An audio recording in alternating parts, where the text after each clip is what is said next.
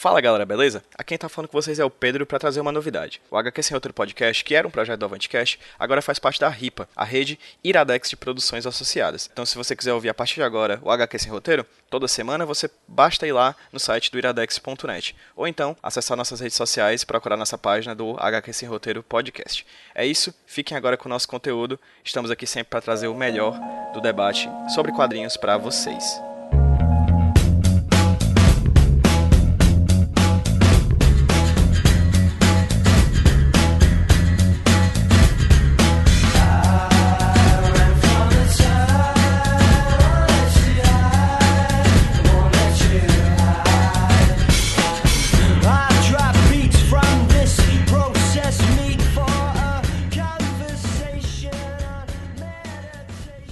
Fala galera, beleza? Quem tá falando é o Pedro Avantcast, trazendo para vocês mais um podcast aqui da casa, mais um podcast aqui do Avantcast. No caso, o Smash falando de quadrinhos que foi gravado durante o dia 30 de agosto na Livraria Cultura de Fortaleza.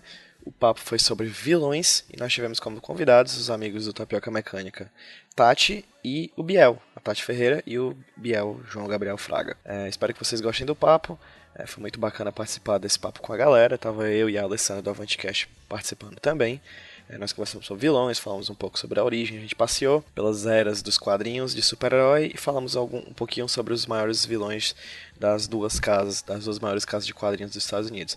É, fica aqui o um agradecimento também ao Lucas, que é do Tapioca Mecânica. Muito obrigado, Lucas. O Lucas foi responsável pela gravação, assim, a gente deixou o gravador lá rolando e o Lucas é o cara que ficava tomando conta dessa gravação. Muitíssimo obrigado, Lucas. Um grande abraço mesmo. Você foi muito importante para esse programa ar. Um agradecimento também ao pessoal da Regeek né, os nossos apoiadores que liberaram brindes muito massa. Curtam a página da Regeek no Facebook. Na nossa postagem no site da você vai poder ver a página do pessoal da Regeek e poder curtir o trabalho deles. Além disso, fica também o agradecimento de sempre à Livraria Cultura, que sempre nos apoiou nos eventos nos últimos três anos. Muitíssimo obrigado à Livraria Cultura. Uma coisa para falar, devido ao tempo e à velocidade que a gente teve que montar tudo direitinho para vocês assistirem, para poder gravar o programa, é, o áudio ficou um pouquinho estourado, então ele tá um pouquinho alto demais, assim, então pode eu vou, eu vou diminuir o, o volume, mas ocasionalmente a qualidade do som vai ficar um pouquinho, ficou um pouquinho comprometida devido a isso, devido a esse áudio gravado muito alto.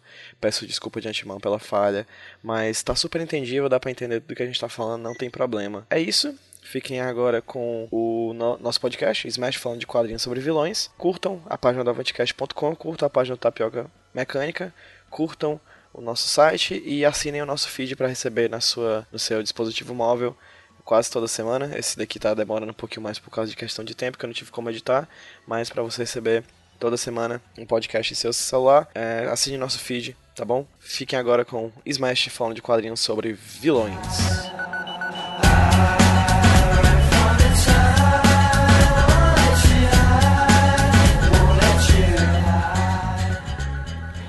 Boa noite!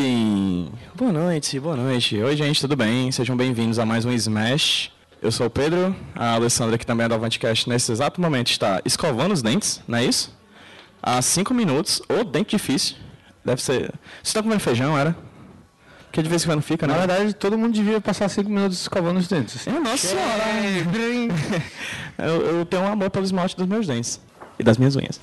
É, boa noite, pessoal. Gente, esse é o Smash de vilões, nós já estamos atrasados, a gente tem que começar. É verdade, assim, a verdade é que essa apresentação, eu falei pro, pro Biel, tipo, Biel, faz pouca coisa, cara. Eu não sei qual a noção dele de pouco, então assim, a gente tem aqui cerca de mais ou menos 89 slides. Não, é menos, tipo 87 só. Aí a gente vai falar sobre vilões. Vilões. É porque, convenhamos, tem muito mais vilão do que o herói no mundo, na é verdade. E assim, a gente vai focar nos vilões. Já tá gravando, Lucas? Lucas é show, valeu. É, nem olha, é DJ, né, cara? É profissional isso.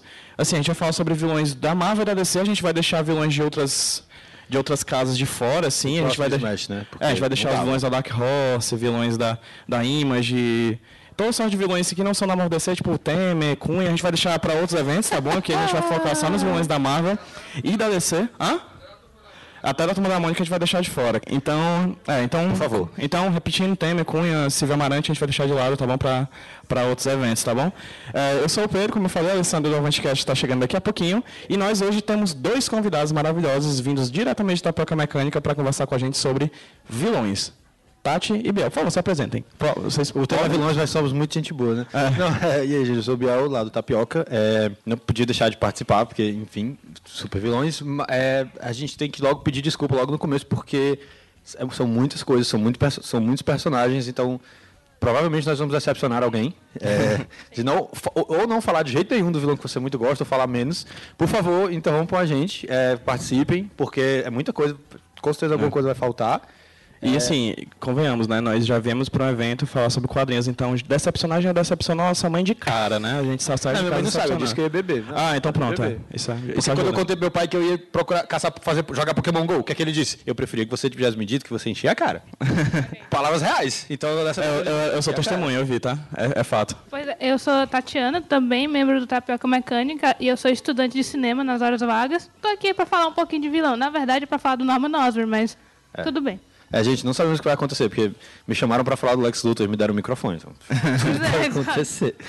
Pois é, e essa é a Alessandra. Olha esse sorriso.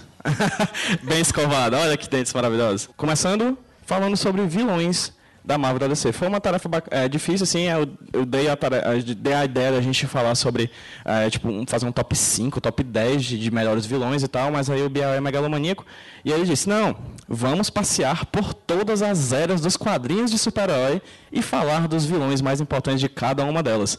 Muito obrigado, Biel. Por causa disso eu fui dormir uma e meia da manhã ontem. Eu também, antes de ontem, pesquisando. Exatamente. Até a Tati também, todo mundo foi nessa, foi no embalo.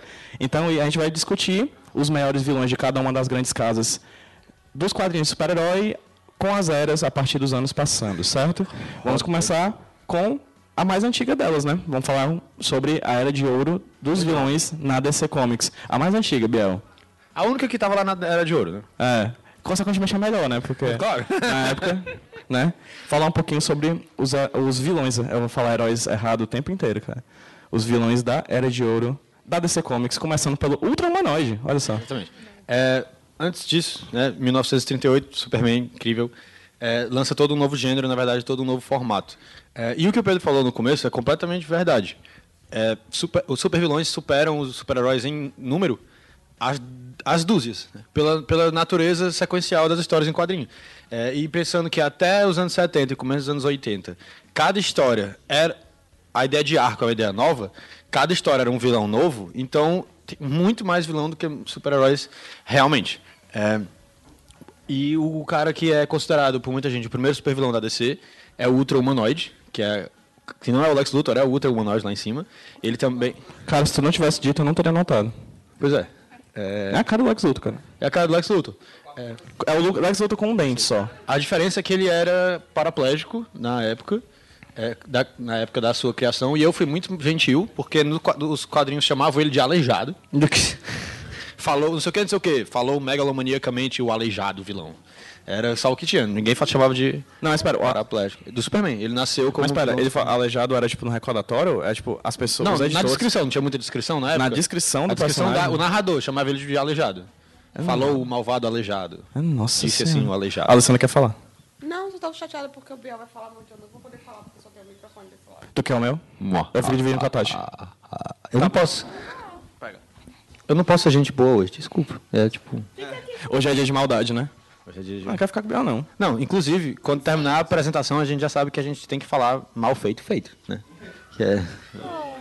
Não, desculpa, gente. Sim. Gravou isso, foi. Harry Merda. Potter.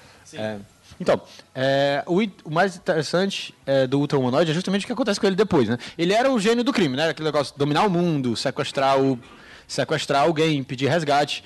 O mais legal é que ele transfere o, o cérebro dele, literalmente, para Dolores Winters, que era uma atriz muito famosa. E é muito legal porque existe esse diálogo, que com o meu intelecto insuperável e o corpo dela, eu serei imbatível. E aí depois ele transfere mais uma vez, já, só que tipo 30 anos depois, ele, na, era de, na Era de Bronze, já ele transfere o corpo dele pro ultra humanoide que todos conhecemos do, do Ainda desenho. mais sexy. Ainda melhor.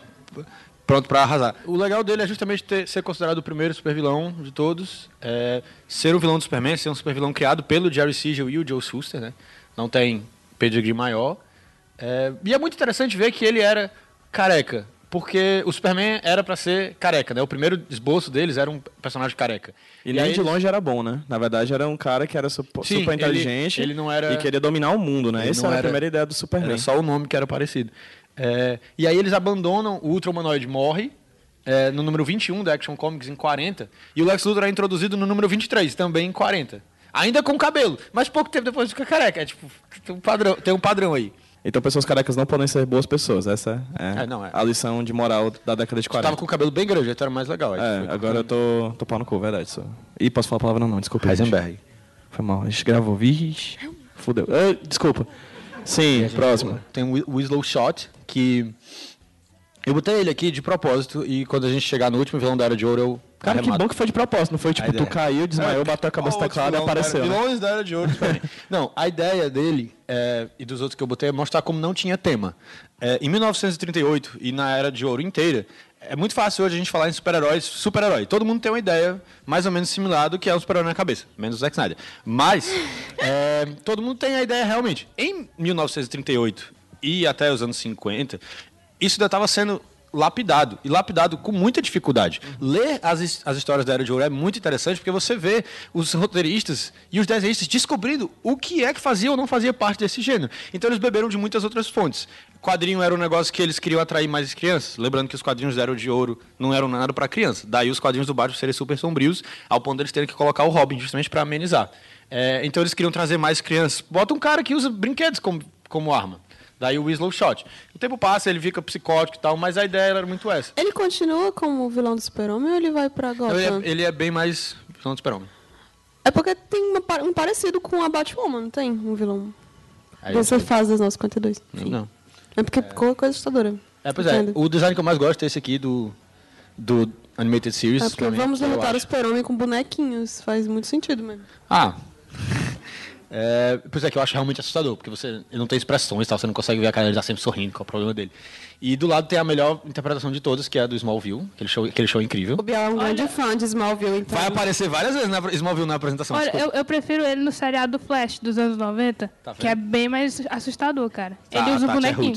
Se eu não me engano, é, ele aparece. Na Assim, nona temporada do Smallville. Não, no. No episódio, não sei o Naquele quadrinho do Alan Moore, que é de despedida do, do Superman, é o. O que aconteceu ao Homem da O que Manhã. aconteceu ao Homem da Manhã. Sim, sim, ele ele não é- aparece, na verdade, mas é ele que É por faz causa dele que que o super- a identidade do Superman é de- desvendada, né? Inclusive bem, o Alan Moore, ele, ele puxa, ai, para, gente. Eu sou, eu, eu, gosto, eu sou mais amável, mas eu sei de vez em quando, tá? O- Me deixa. Quase, cara, olha aí. Então, a gente tá- Essa é a dica, hein? A gente está enxergando através das fábricas da realidade. É, então, não tinha tema, eles bebiam de outras fontes. O outro vilão que eu coloquei mais pra frente, dois deles são o Ares, da Mulher Maravilha, e o Adão Negro, Spoiler. do Capitão Marvel. É, vilões místicos, né? De- é, o Ares vem de deuses, o Adão Negro era uma amálgama dos deuses também, porque eles estavam realmente descobrindo o que é que fazia parte. Só pra constar nessa hora, uma pessoa da plateia ligou o aplicativo do Pokémon GO e a música ecoou altíssima dentro do, do auditório. Ou não, do... Tem algum aqui, só pra saber? Tem? Tem o quê? Tem um, tem um catapi no meu ombro. Espero que ela não veja o demônio no meu coração. É, vai, com certeza. Se não sair, eu boto, a- enfim. É verdade. É verdade. Mas então, passa aí. Sim. né? Isso é a parada do Toyman. Gente, a gente tem que ir rápido. Quem quiser, Eita, minha. quiser que a gente demore Vocês mais... falaram um que as pessoas podem participar. Com certeza, devem. Sim, falamos. Podem participar. Tem E aí vem falar o, o T'Chaka, né? Da Joe. O, o bichão, né? Até hoje, talvez. Acabou a apresentação, né? A gente, pode, Tá, a gente tá. vai ficar aqui. A verdade é que... Você não falaram- colocou o mais recente, que estranho. Não, da Ah, que estranho, que curioso. Eu esqueci. A verdade, gente, é que a gente tinha planejado esse Smash de agora desde o começo do ano. E a gente tinha colocado esse Smash exatamente nesse momento porque a gente viu que ia sair o Esquadrão Suicida bre- em breve. A questão é, por questão de respeito à obra de pessoas muito boas que fizeram o quadrinho alavancar, nós não iremos nem citar esse filme, tá bom?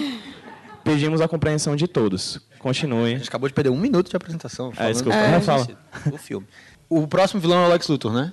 Só. E o Coringa? Não, A calma, calma. Vamos, vamos falar do Coringa. Não, é a mulher É, gato. Mulher gato, cara. Tá, então, é porque, como há muito a se dizer sobre Coringa e Lex Luthor, eu pensei numa maneira de falar dos dois ao mesmo tempo, assim, pra já né? Dois com a cajadada só.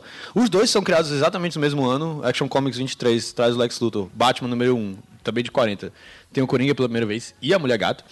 É, e eu gosto muito de falar dos dois em comparação, porque além de tomar tempo, eu acho que faz muito sentido. É, é, Coringa e Lex Luthor, você tem nessa dupla o maior vilão de todos os tempos. E o Coringa. É, porque é, Coringa é um cara muito legal, mas ele é muito simples. É um personagem muito simples. O interessante dele é que toda vez que ele aparecer, o método dele vai ser novo. Mas em relação com o, com o protagonista e com o universo que ele habita, a relação dele é sempre a mesma. É, tudo é sobre o Batman. né? É sempre sobre derrotar o Batman. Note que a gente não fala matar, porque matar eu acho que é apenas parte do- da equação. Derrotar o Batman é tudo que importa. Tudo sobre o Coringa é provar que ele pode derrotar o Batman e, e provar que e derrotando o Batman provar que o Batman é mortal e falível e que tudo que o Batman representa é mortal e falível. O Coringa é o caos, né? Desde, desde o Cavaleiro das Trevas, né? Desde 2008, é só isso que você escuta. O Coringa é o agente do caos. Mas ele realmente é. E realmente pode ser. É, ele representa todo aquele caos que cerca a gente, todo dia, todo segundo. E quando o Batman derrota o Coringa, ele mostra que a gente pode trazer sentido a um mundo caótico. Mas a relação Batman-Coringa é essa. Ninguém mais existe. Só existe Batman e Coringa. Essa relação doentia de né, ele quer derrotar o Batman. É- Pode ser de qualquer maneira. O Batman de 66, os seriados de TV, os dois da maneira mais incrível, em que o Batman e o Coringa competem. A competição era para ver quem era o rei da praia. Ele não queria matar o Batman, ele queria só vencer. A ideia é vencer. Coringa é Pode legal. ser o melhor, né? Exatamente, provar que o Batman, tudo que o Batman representa é falível. Seja envenenando todos os peixes da cidade e cometendo uma série de crimes, de assassinatos que não tem nenhuma lógica entre um e outro, apenas o Batman ser forçado a derrotá-lo. É, a relação dele é, seja no Gotham Central, quando ele tem um, uma arma de sniper, uma das melhores histórias com o Coringa de todos os tempos, a ideia é provar que o Batman é mortal.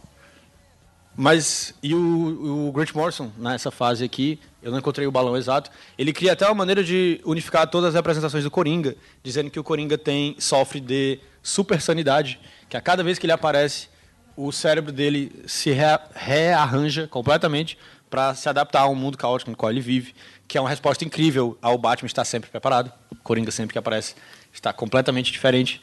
Mas isso é apenas uma, uma, uma armação metatextual. né? Era o, era, o Lex, era o Grant Morrison querendo justificar todos os Coringas que já apareceram. O Lex Luthor, por outro lado, pula aí pro... Não, mas é, tu não quer falar um pouco desse negócio de todos os Coringas? Porque agora no universo está estabelecido que estão três, é isso? É, hoje em dia, em tese, a gente tem três, não sei o que eles vão fazer, a gente não sabe o que eles vão fazer com essa ideia ainda. Que são. A não ser provar que o Batman é um péssimo detetive, né? Que há 80 descobriu, anos tem três tem Coringas. ele- Coringas, né? Galera, o Batman pode ser um, um detetive muito ruim. E quais são os três? Não, você tem o Coringa do Brian Boland, mortal. o Coringa... É, o do Brian Boland. O Coringa do Brian Boland, o Coringa do Greg Capullo, é o quadrinho que tem muita gente nova? Coringa do Piada Mortal, Piada Mortal do. do esse Coringa aqui, que é o Coringa do Greg Capullo, e o primeiro Coringa. É, o primeiro Coringa. É, o que é a grande justiça, porque o Brian Boland desenhou o Coringa na Piada Mortal, que é uma história. O Alan Davis desenhou o Coringa por anos, e não tem um Coringa do Alan Davis. Mas Ah, mas, mas se não o Bill Finger que criou o Batman tá aí nas, nos créditos, então, enfim, deixa pra lá. É, Mas então, quando eu falo todos os Coringas, são as várias interpretações do Coringa ao longo dos anos. Você tem desde o palhaço, que era para ser o rei da praia, é, até o Coringa mais assassino de, de hoje e que vem aí desde os dos anos 70. A, a, uma- a- a minha vers- a minha visão sobre o Coringa é que, com o passar dos anos, ele se transformou de um personagem que gostaria de, de, de derrotar o Batman para um cara extremamente psicótico. Assim, parece que, aparentemente, a cada nova versão do... Parece que ele se torna pior. Assim, ele se torna alguém pior, pior, pior, só piora. Assim, nunca... é, Ele, ele era um personagem bem... No começo, eu vi, eu li a primeira história que saiu, inclusive, numa edição aqui do Brasil, não vou saber qual foi, acho que foi do... do o, que, o que aconteceu com a Cova das Trevas, não sei, que é do... Do, do do Gaiman. Neil Gaiman. Acho que vem a primeira edição do Coringa, não sei, vou- não vou saber. Mas, cara, é muito, é muito, é muito diferente, assim. Ele é- é- matava com classe, hoje ele só quer carnificina, assim. É uma coisa... Ele se torna cada vez pior, né? Com do é um negócio Ele que- tinha muito de alívio cômico também, né? Era uma coisa meio engraçada. Não, assim, até os anos agora... 70 ele... até os anos 70 ele não era o principal vilão do Batman. O Dennis O'Neill e o Neil Adams transformam o Coringa no. Eles aí, o que, é que a gente pode fazer? Vamos pegar esse vilãozinho aqui, Z, e transformar no vilão muito legal? Era o Coringa. E quem era o principal vilão do Batman? O pr- o principal vilão do Batman nos anos 70, nossa, é, não tinha muito. Nos As anos trevas. 70 o, era. A o, Coringa- o Batman estava retornando a uma criatura da noite. Daí você tem o, o morcego humano, o Ra's al Ghul. E eles usaram o Coringa. Só uma coisa que eu acho que vai ficar claro nessa apresentação de hoje, assim, que é uma coisa que também, na minha cabeça é, de senso comum, eu pensava, pa- aparentemente todos os vilões nasceram de uma vez só. Tipo, numa edição trouxe um, outra edição trouxe outro, outra edição trouxe outro. Mas não, quando a gente vai perceber que muitos vilões nasceram na Era de Prata e, alguma boa, e uma boa quantidade deles nasceu também na Era de Bronze, assim.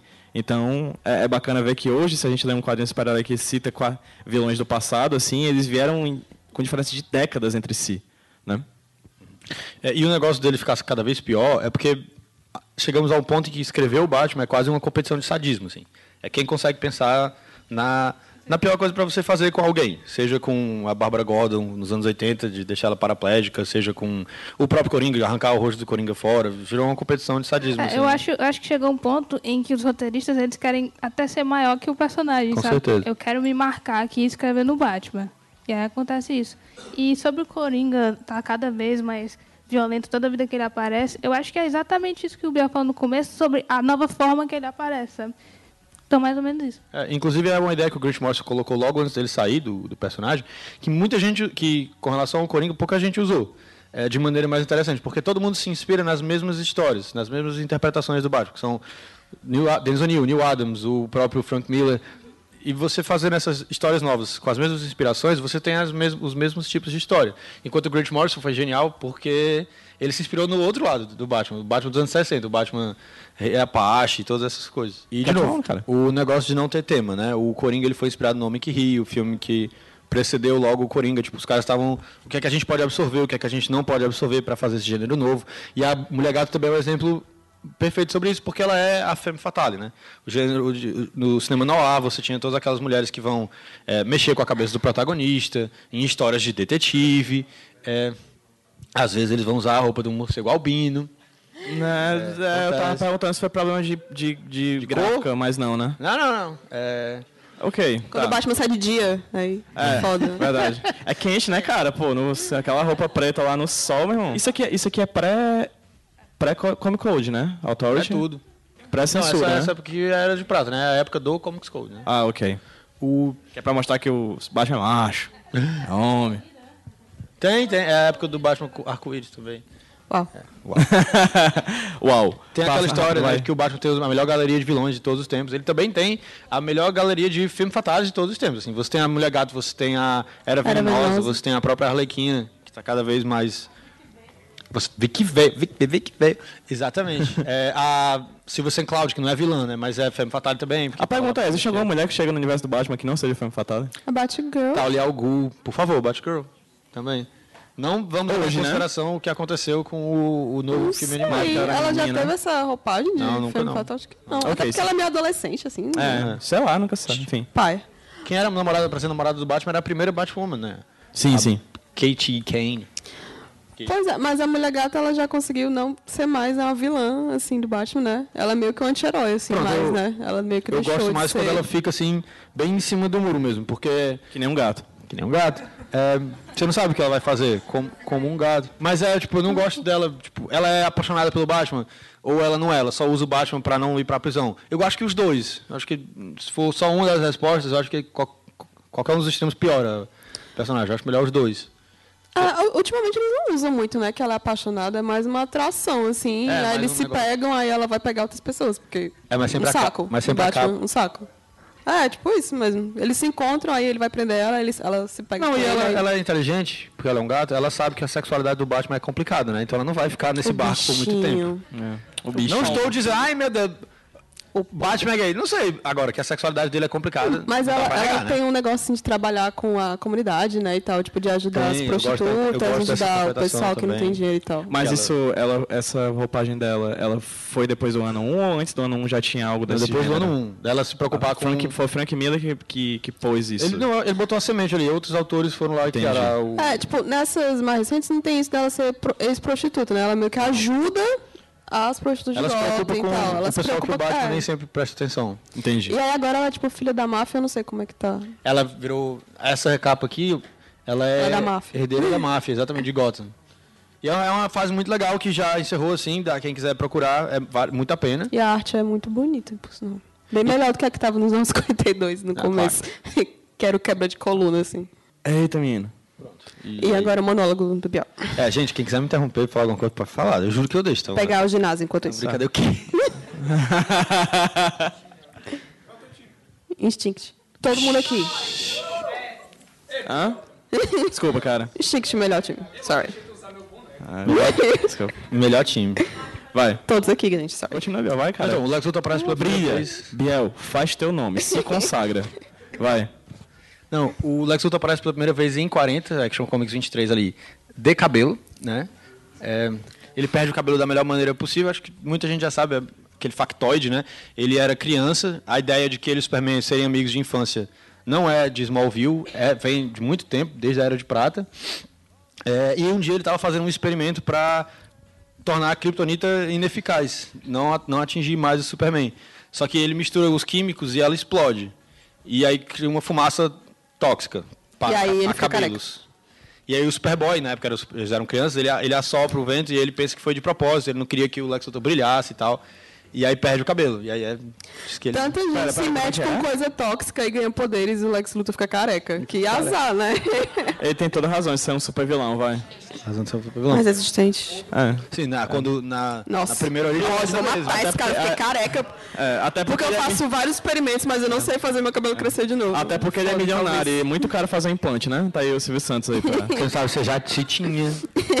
É, a Era de Prata também deu o Lex Luthor cientista maluco, né? Hoje em dia ele, ele sempre mantém aquela parte mais é, engenheiro e tal, mas na época ele era o cientista maluco mesmo, do- de armadura verde e tal, tudo isso vem daí.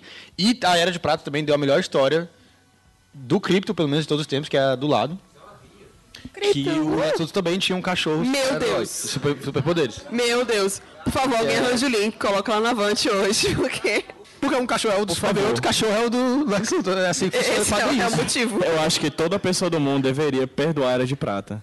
Porque... Gente, os cachorros. Os É, cachorros. A, não a capa do, do cachorro do Lex Luthor tem uma caveira porque ele é muito do mal. Ele, é, Ele é- tipo vermelho. Ele é o Peixoto. É mesmo. Eu não sei, se tem pelo? Tem pelo? Tem, né? Ah, tem, tem pelo aí no rabo, né? rapaz. Não sei. Ah, não pensava tão longe, né? Tipo... Que é careca do, né? Mas não, mas não precisa perdoar a Era de Prata, porque a gente... Óbvio, é a fonte eterna de piadas. Mas a Era de Prata também foi uma fonte eterna de criatividade. Você tem coisas que até hoje são cânone do Superman e muita gente adora, como Fortaleza da Solidão, é, Cidade Engarrafada de Kandor. Essas duas coisas surgiram com um mês de intervalo entre as outras. E cada uma surgiu numa edição de, de Action Comics. A Fortaleza da Solidão, inclusive, é considerado o início da Era de Prata para o Superman. Você tem Zona Fantasma, Crypto, tudo isso vem dessa época, Supergirl. Então, ao passo que hoje, o dia, a coisa mais difícil é você ter uma ideia genuinamente nova. É, e a Era de Prata, todo mês era ideias incri- Cara, completamente a, a novas. Era de Prata é linda, cara. Você tem Sim. que ver ela com. Não com os olhos de hoje, mas com os olhos daquela época e apreciar ela. E era a época em que os quadrinhos eram feitos para criança mesmo, né? Toda aquela história do Comics Code e tal. Essa era a época para, para criança. Era de ouro não era essa ideia. O- a ideia do Lex Luthor, tem muita gente que não gosta do Lex Luthor criança, amigo do é, rival do Superboy. Mas o Lex Luthor, quando eu, eu brinco, é o melhor vilão de todos os tempos, mas é porque eu acho ele realmente um personagem incrível. É, quan- e ele tem uma quebra, e depois da quebra é que ele se torna realmente um personagem incrível, que é depois, do, depois da crise quando ele é reimaginado pelo John Byrne como o grande empresário, né? O tem até ali, não tem? Pois é, ainda tinha um cabelinho, é calvo, não careca ainda, calvo. Tá no processo, né? O, a relação dele com o Superman também é muito simples, mas é inacreditavelmente fascinante. Ele fala no Esquadrão, no Esquadrão Suicida. Ah, tu fala. En- Encosto, fica fica aqui, né? Fica aqui, quando você menos espera. Ah, meu Deus. Expulsa ele, cara. Expulsa ele. Cara, tá gravado tu falando essa coisa horrível. É, o Grant Morrison fala no All Star Superman é, da a relação deles dois, como ela é extremamente simples. Como você se sentiria se tivesse uma pessoa, uma pessoa, que impedisse você de conseguir tudo que você quer durante a sua vida inteira? Você é o Lex você é você, todos nós. Tem uma pessoa, tudo que você quer, tudo. Você não consegue porque uma pessoa. Eita, difícil, difícil é achar uma só. Mas tudo bem. Então, é, e o Lex e aí entra. É por isso o Temer. O T. Continua, por favor, desculpa. É, e aí quando você coloca em jogo todo o duas coisas, faz três coisas faz o Lex Luthor. Isso, Pensa- tudo que ele quer tem Pensa de, pessoa. pensa de grisalha, é igualzinho o Temer. Não é não? Continua, desculpa. Fora Luthor. Fora o outro. Tem três coisas. Essa relação de tipo, de- o Superman impede que ele tenha tudo que ele quiser. É, na verdade ele já tem muita coisa, né? Ele ainda é bilionário, ainda tem né? muita coisa. Pois é, o que é Mas- tudo que ele quer? O mundo. O mundo, ah. o mundo e se ele já tiver depois. E tem mais duas coisas: narcisismo e autoilusão. Narcisismo para achar que ele merece tudo. Claro que ele merece tudo. Ele enxerga o Superman como o supremo narcisista. O cara que voa, o cara que passa por sobre as nossas cabeças e faz a gente olhar e admirar. Inacreditavelmente narcisista. Ao passo que ele se enxerga como um cara extremamente merecedor. Porque o homem mais rico e mais inteligente do mundo não merece tudo.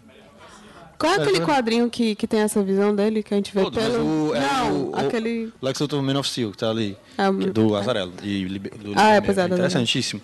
É, Que a gente lê pela visão do Lex Luthor todo. e aí vem um cara que fala pra ele, olha, eu sempre estarei por aqui. Se você quiser me procurar, é só olhar pra cima.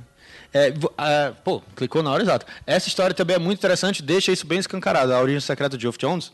De longe, a ideia mais legal dele é o que ele faz com o Lex Luthor, que ele era o Willy Wonka malvado, assim. Todo dia de manhã ele ia pra sacada dele e contemplava as pessoas da cidade, elas ficavam ali esperando e ele escolhia uma delas para realizar o desejo delas. É, e, a- e ele ia realizar, realmente, sempre tinha um catch, porque ele tra- pegava um deles, transformava num vilão, fazia, mexia com o genoma, qualquer coisa. Mas porque ele pode narcisista, ele acha que ele merece tudo. Por que ele não merece tudo? É, se ele é o, o humano supremo, pela visão dele, o cara mais inteligente, é, o cara mais rico, e ele se fez, né? Ele se colocou na posição de editar, ele é o self-made man, porque ele não merece tudo. E aí você tem o terceiro elemento, que é a autoilusão, de achar que, na verdade, o Superman é que é o grande narcisista, o Superman que está no caminho da humanidade. Se o Superman não existisse, eu já teria curado o câncer, teria... Mentira, se ele quisesse curar o câncer, ele já teria curado o câncer. Se ele quisesse fazer todas essas coisas, já teria feito. Quando eu falei do, do Coringa, que só existe o Batman. O Batman é o objetivo. Derrotar o Batman é exatamente o que ele quer. Pro Lex Luthor, o, Coringa, o Superman não é o objetivo. Ele é o empecilho. Ele está no caminho do objetivo dele, que é o quê? Tudo. Todas as pessoas. Esse- isso aqui é um, das, um das- dos momentos mais icônicos do 52 Semanas, que é a série semanal que a DC lançou em 2006. No começo dessa história, ele encontra, ele tá, a trama dele no começo é que ele tá, ele descobriu como dar poderes para quem ele quiser e ele está vendendo. É, você pode se alistar e tal com, com dinheiro e se você tiver sorte, você é, você vira super-herói. E aí as pessoas fazem fila e ele se aproxima da, da Mercy, que é a segurança dele, e fala: "Você está vendo todas as pessoas?" Ela tô. Eles são, é, sabe o que elas são? Ela, eles querem ser heróis? Ele, não. Eles são escravos. E eles são todos meus. Porque é assim que ele vê a humanidade. São todas dele. Ninguém tomou conta dele. Então é tudo dele. E o Superman, autoilusão. E o Superman está no caminho dele ter tudo que ele merece. Que é a gente. Dele poder brincar. Todas as pessoas que ele matou, todas as pessoas que ele brinca, ele poderia fazer isso sempre, na medida que ele quisesse. É, e ele só não pode porque o Superman está no caminho, impedindo a evolução da raça humana. Todas essas coisas. Mas na verdade é o Lex Luthor. Mas a grande sacada é que o Coringa ele representa o caos externo a todos nós. né? Você tem medo daquilo que você não conhece, você tem medo daquilo que você não pode prever. O Lex Luthor você tem medo daquilo que está dentro de você. Você narcisismo e autoilusão. Você está na fila do banco e tem um cara que está demorando. Narcisismo, Poxa, autoilusão e a careca. e é careca. Quantas vezes nós não somos assim hoje? De passar alguém. Só de você olhar, você está olhando no Facebook, tem algum amigo seu aconteceu alguma coisa, você olha e diz: Fulano não merece. Eu mereço. Era para ser eu. Ou então. E aí, auto- autoilusão. Ah, tirei nota baixa porque não estudei porque tal. Não deu, não dava para estudar nessa hora. Você rearranjar os fatos para caber na sua realidade da maneira que você quer ver. Autoilusão. E todo mundo faz isso. É, todo, todos nós queremos ser ou deveríamos, Zack Snyder, Batman e Superman, né? Todos nós deveríamos querer ser pelo menos mais assim, mas na realidade nós somos todos mais parecidos assim com o Lex Luthor, assim. Me, me deu, me Tipo, deu, me deu o que pensar. Achar que é pra mim, né? achar que devia ser eu, achar que é eu que mereço e achar que essa que é a verdade, na verdade. de que, ao invés de nos julgar, né? Tipo, não, não é, não, é assim, sou eu, é pra mim. E quando o Superman derrota o Lex Luthor, ele faz a gente colocar, ele tem aquele momento de catarse, e ele faz a gente colocar toda a nossa realidade em xeque. E achar que é possível. É possível você ser sem ego, como é o caso do Superman, é altruísmo é possível, que é aquilo que o Superman faz. Por isso que eu acho o Lex Luthor infinitamente fascinante. Passar, hein? É uma hora só do Lex Luthor. Não, pois é, o Ares e o Adão Negro eu falei, para mostrar de questão temática, né? A ideia, gente, como era muita coisa, e a questão das eras que eu falei, era mostrar, tipo, quais temas dominavam em cada era. Na Era de Ouro era bem isso, eles não sabiam exatamente o que fazia os super-heróis, o que é que era super-heróico e o que é que não era, em questão de, de histórias mesmo. Então eles bebiam de outras fontes, eles bebiam de mitologia, é, a história do, do Femme Fatale, que já existia, o Megalomaníaco, que também já tinha as raízes ali no Pulp, eles só extrapolaram, porque afinal os heróis voavam. É, mas era bem isso. Vai,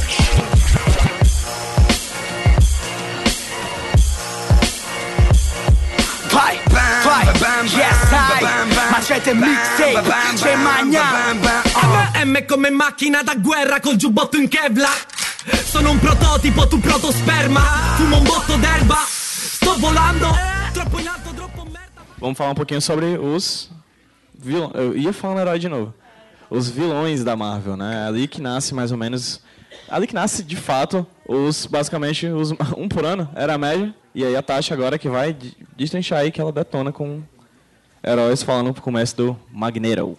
Então, pegando, pegando a deixa que o Biel falou sobre essa questão de do- dos quadrinhos de super-herói pegarem de outros cantos, né? Eu sendo do cinema, eu não posso negar que são artes irmãs, né? Elas estão ali andando sempre juntas. E eu, é, pois é, eu vejo o- os vilões dos super-heróis, mas como o crescimento dos vilões no cinema, principalmente os vilões vindo do horror, né? E os vilões da, da Marvel, eles me lembram muito esses vilões do horror, porque são personagens que, em algum ponto, eles eram humanos e se transformaram em monstros. Sabe? De alguma maneira, eles foram desumanizados né?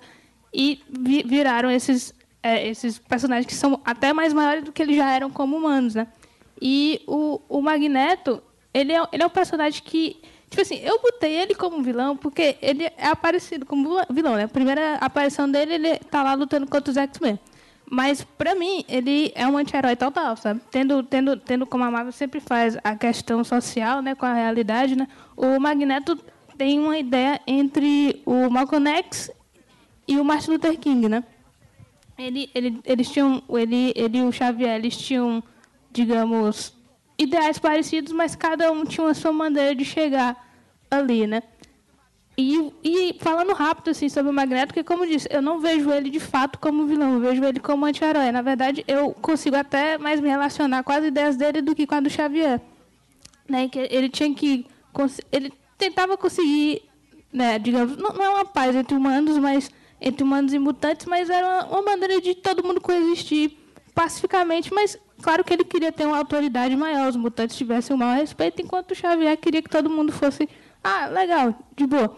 E a, a, a história a, a história do Magneto vai vai com- começa na Segunda Guerra, né, em que ele ele ele era ele ele foi ele foi para um campo ele foi para campo de concentração e, a- e aí depois teve teve todo um problema ele tinha uma família que na época o nome dele não era ainda Eric Lange era Max Reinhardt que acho que isso foi até mostrado um pouco nesse último filme do X-Men eu sei que tu não terminou de falar, mas eu queria te fazer uma pergunta, aproveitar para falar também com, com o que o Bia estava falando. Tipo, existe uma diferença, sempre rola essa diferença, sempre rola essa discussão que a DC são os deuses e a Marvel são os humanos com poderes, né? Tipo, é uma coisa assim, tipo, é mais humanizado assim. Eu queria saber de vocês dois, primo começando pela Tati que já estava falando do Magneto. É, o que, como é que vocês veem? Ah, Os vilões também têm essa reverberação? Tipo, os, se, os, se na Marvel os vilões são os, os heróis são seres humanos com poderes e no- na DC são os deuses. É, existe uma questão também dos vilões, os vilões acabam reverberando isso? Ainda bem que você mandou a Tati começar. Cara, é- é- eu não sei, sabe? Porque logo de, de cabeça eu me lembro dos vilões do Flash e o quanto eles são, digamos, low level, sabe? Eles às vezes são bandidos, eles só querem roubar, É sabe? porque também o nível de poder é muito diferente das editoras, né? Tipo, na DC, os, poderosos, os superpoderes são muitos superpoderes, né? Na Marvel é bem assim, somos fortinhos, mas não, não é muito forte, A né? minha questão é essa, tipo, se isso acaba chegando no, no vilão, Entendeu? Se a Marvel também. Existe uma diferença temática do Deus e do humano na Marvel e na DC, entendeu? Pois é, eu lembro, eu lembro exatamente do, dos vilões do Flash, porque eles são pessoas assim, mas, mas, mas na Marvel tem. Eu, eu acho que é bem equilibrado, né? Não, o Gro... O Pois Gro... é, exata. Não, o Gro... Na verdade, é... Patinadora naquela. Aí vai começar, né? Não, eu acho o fulano é fodão, o Grod é doideira. Mas o, eu acho que a, a, o come- um começo da respo- de responder isso é tem que pensar como é que as duas editoras foram construídas, no Exatamente. final das contas, né? A Marvel foi construída por três caras, né? O Stan Lee, o Jack Kirby e o Steve Ditko, né? E eles se, basicamente, e o Jack, Stan Lee e o Jack Kirby principalmente, eles se reuniam e viam para onde é que a editora ia no futuro e tal. Três caras. A DC foi criada por dezenas de pessoas. E a Marvel nasceu para ser um universo só. Por isso que é tudo em Nova York, já que é para facilitar. É, que é a cidade dos caras. Enquanto a DC nunca nasceu para ser um universo coisa, nunca, nas- nunca nasceu para ser a DC. Eram duas companhias no começo. Era All, All National, a National Publication e a All American Comics. É, Depois entra a Fawcett, né, ali no meio. depois botou a falsa, exatamente, já virou uma coisa só. É, então, nunca nasceu para ser o universo coeso. Quando a Marvel começou a vender mais, porque ela tinha um universo coeso, aí o, chega, o Julius Schwartz e o resto da galera chegou lá e deu uma canetada e agora todo mundo mora num universo só. Vocês que escrevem que se virem. É, então, a Marvel eternamente vai parecer mais coesa e a DC eternamente vai parecer maior, só, em questão de escopo, só por causa disso. Isso reflete nos vilões também. O, Ja- o Stan Lee e o Jack Kirby eles não tinham muito tempo para fazer vilões, porque eles estavam fazendo tudo. Então eles criaram vários vilões que eles podiam reciclar. Daí os, os Enforcers, né, que eu, como é o nome deles no, Os executores. os executores, exatamente. Que eram vilões que eles podiam usar contra o Homem-Aranha, que eles podiam usar contra o Demolidor, contra todo mundo que fosse mais. Com, tivesse um poderzinho É, menor. assim. o, o Rei do Crime era vilão do Homem-Aranha, que foi pro Demolidor, que depois desapareceu no Pantera Negra e vai indo. Exatamente. E tudo que é legal no Demolidor começou no Homem-Aranha. Infelizmente. É. Tirando o Killgrave. Tirando o Killgrave. É, mas é meu personagem favorito da Marvel, assim. Eu gosto muito do Demolidor, mas é triste verdade. Mas o. Inclusive o Demolidor só existe porque eu que pediram pro Stan Lee fazer outro Homem-Aranha, que tava fazendo muito sucesso. Enquanto na DC, questão de como os supervilões são feitos, é, como nunca nasceu para ser um universo coeso, cada uma daquelas cidades ali era seu próprio universo. E cada um dos vilões era mais pensado, assim, como é que eles iam ser mais únicos e, principalmente, como eles iam afetar o protagonista. Né? Essa é a lição do John Trudy, que escreveu, escreveu sobre cinema. Tem um livro dele que ele fala: se você imaginar o seu protagonista e o seu antagonista como indivíduos separados, isso vai resultar em fracos vilões e mais, fracos, ai- mais fraco ainda protagonistas. Você tem que pensar que eles, neles como variações da mesma coisa. E é daí você tem Batman e todas aquelas, aquelas semelhanças que você pode traçar entre o Batman e seus, e seus inimigos. É, os, os vilões animalescos do Homem-Aranha. Exatamente. né? Os vilões alienígenas do Superman. assim Exatamente. diante. Exceto o melhor deles, que é o Lex Luthor. É. É, e todos os vilões do Batman, que tem todo. Dá pra você traçar vários paralelos com o Os Batman. vilões cósmicos do, do quarteto, como a Tati falou aqui. O primeiro de todos eles, que todos eles também tiveram um dia muito ruim, né? E ao invés de virar o, o Batman, eles viraram uma variação bem diferente, um pouquinho diferente, que são, que são os vilões do Batman, com o cabelo mais legal, verdade. É, e para comparar os dois, compa- os, os vilões das duas editoras, é, compara muito assim. Acaba que eles refletem, os da DC refletem um pouco mais o overpower, é, e Marvel ficam mais. Pois é, tipo, da Mulher Maravilha, né? Dessa, pelo menos essa fase azarela, tipo, deuses. Sempre o que, é que, a gente é. fa- quando- o que, é que a gente faz quando vai. Qual é aquele ser mitológico que tem várias cabeças? Do Hércules, que corta? Pronto. Quando ela vai pra Gotham, que tem que a, que a Batwoman luta junto com a Mulher Maravilha, né? Tipo, o que que faz? O que, que a Batwoman faz contra. É, a, a questão, a questão mesmo do Magneto é exatamente como ele quer o, unir os mutantes, né? A maneira como ele quer. Eu, eu, eu gosto muito do que ele tá fazendo agora, sabe? Porque ele tá meio que lutando contra os inumanos. E eu odeio os inumanos, sabe? Aí eu tô, eu tô do lado dele, eu tipo, vai lá! É, e- não, mas não, tudo bem, a Miss Marvel tudo bem, mas, é, mas o, o Ela é, resto, um, ela é um inumano humano, ela é um inumano da gente. é- ela é legal. Ela não tem culpa se destruir os mutantes, né? Sim, não, o Dentinho é o meu, é o meu inumano favorito. E olha que ele nem é humano. É que nem a Tati dizendo, né? Assim, eu não tenho nada contra os humanos. Inclusive, tem alguns amigos que são, né? Mas, mas eu prefiro os X-Men. Eu, eu acho que os mutantes eles podiam sim escolher entre o, o que o Xavier estava propondo e o que o Magneto estava propondo. Embora o, o Magneto acho que ele, ele fala mais com a gente porque ele diz não, a gente não pode ficar aqui parado e fazer isso, a gente tem que fazer alguma coisa, né? Enquanto enquanto o Xavier ele vai tipo não, ok, vamos vamos ver como é que fica a situação.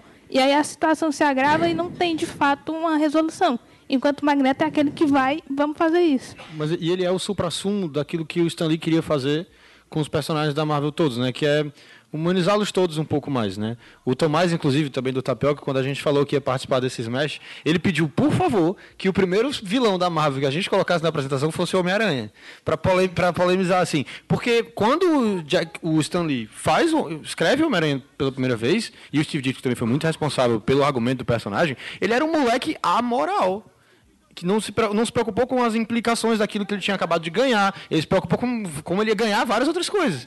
É, ele era a, realmente amoral. E ele foi responsável pela morte do tio dele. Então, o, primeiro, o Tomás brinca que ele era o super vilão. E a gente perdoa ele. Um, porque ele é o protagonista. Dois, porque ele era adolescente. E todo mundo já fez. Eu ainda não perdei o Peter, não, cara. Eu, eu, ainda, no, tô, ainda tô mal, não, né? Não, vocês sabem que lá no... Oh, teve, teve um clube do gente, quadrinhos... Esse, esse palco é formado só por ódio. Porque é só isso que a gente faz. A gente odeia as coisas. Eu quase beijei o Inclusive, eu acho que a capa desse slide tinha que ter sido o Zack Snyder. Assim, mas enfim. É, teve, a gente teve um clube do quadrinho sobre o Homem-Aranha Azul em que eu falei exatamente por que eu não gosto do Peter Parker como Homem-Aranha, sabe? Ele tem esse, esse quê de egoísmo que eu fico muito puto com ele, cara. É como se o mundo inteiro tivesse que ser ao redor dele, sabe? Tudo funciona porque eu existo. Pois é, e ele é o protagonista, ele é o super, ele na Marvel ele é um super-herói, né? É, então era uma coisa que a Marvel realmente quis fazer, que o Stan Lee queria fazer desde o começo. A DC só foi aprender isso é, muitos anos depois. Porque na DC, como o Superman era absolutamente bom, e aí você caía na armadilha dos vilões serem absolutamente ruins, né? Que é ruim, né? Você dizer que alguém é absolutamente ruim. Eles só foram aprender a brincar um pouco mais com isso, tipo, 20 anos depois do, da Marvel fazer primeiro.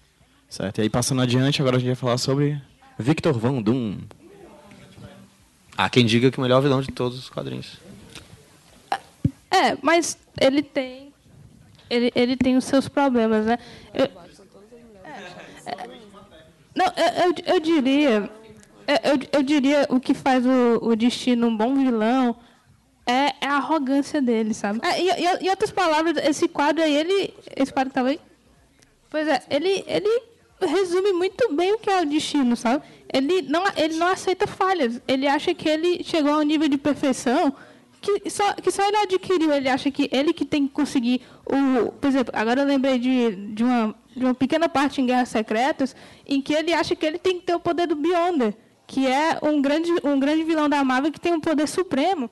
Até botei. Ah, tá ali, É, isso aí é, em que ele acha que ele que tem, ele que merece ter o poder supremo do Beyonder e ele que vai unir todos os super-heróis contra. Pois é, ele tem, ele tem a arrogância. Eu acho, a, eu acho que o fato dele usar uma armadura fala muito. Tipo, vamos lá, você, você teria medo de uma pessoa com armadura, cara. Se ela chegasse assim perto de você. Pois é. É, muda tudo, cara. E. Exatamente. Pois, é, eu, eu, acho que, eu acho que o maior, digamos, poder de vilão do Destino seria a arrogância dele de achar que ele está acima de tudo e de todo mundo. Acho que é, é isso, sabe? E, tipo assim, o ruim é que ele, ele mesmo sendo um puta de estrategista como ele é, ele consegue perder de todo mundo, sabe? Porque virou Esse moda, é virou uma brincadeira, né? Toda equipe nova tem que bater no Doutor Destino pra A Garota começar. Esquilo tem que bater no Doutor Destino. Mas a Garota Esquilo é o melhor personagem. Caraca, é inacreditável.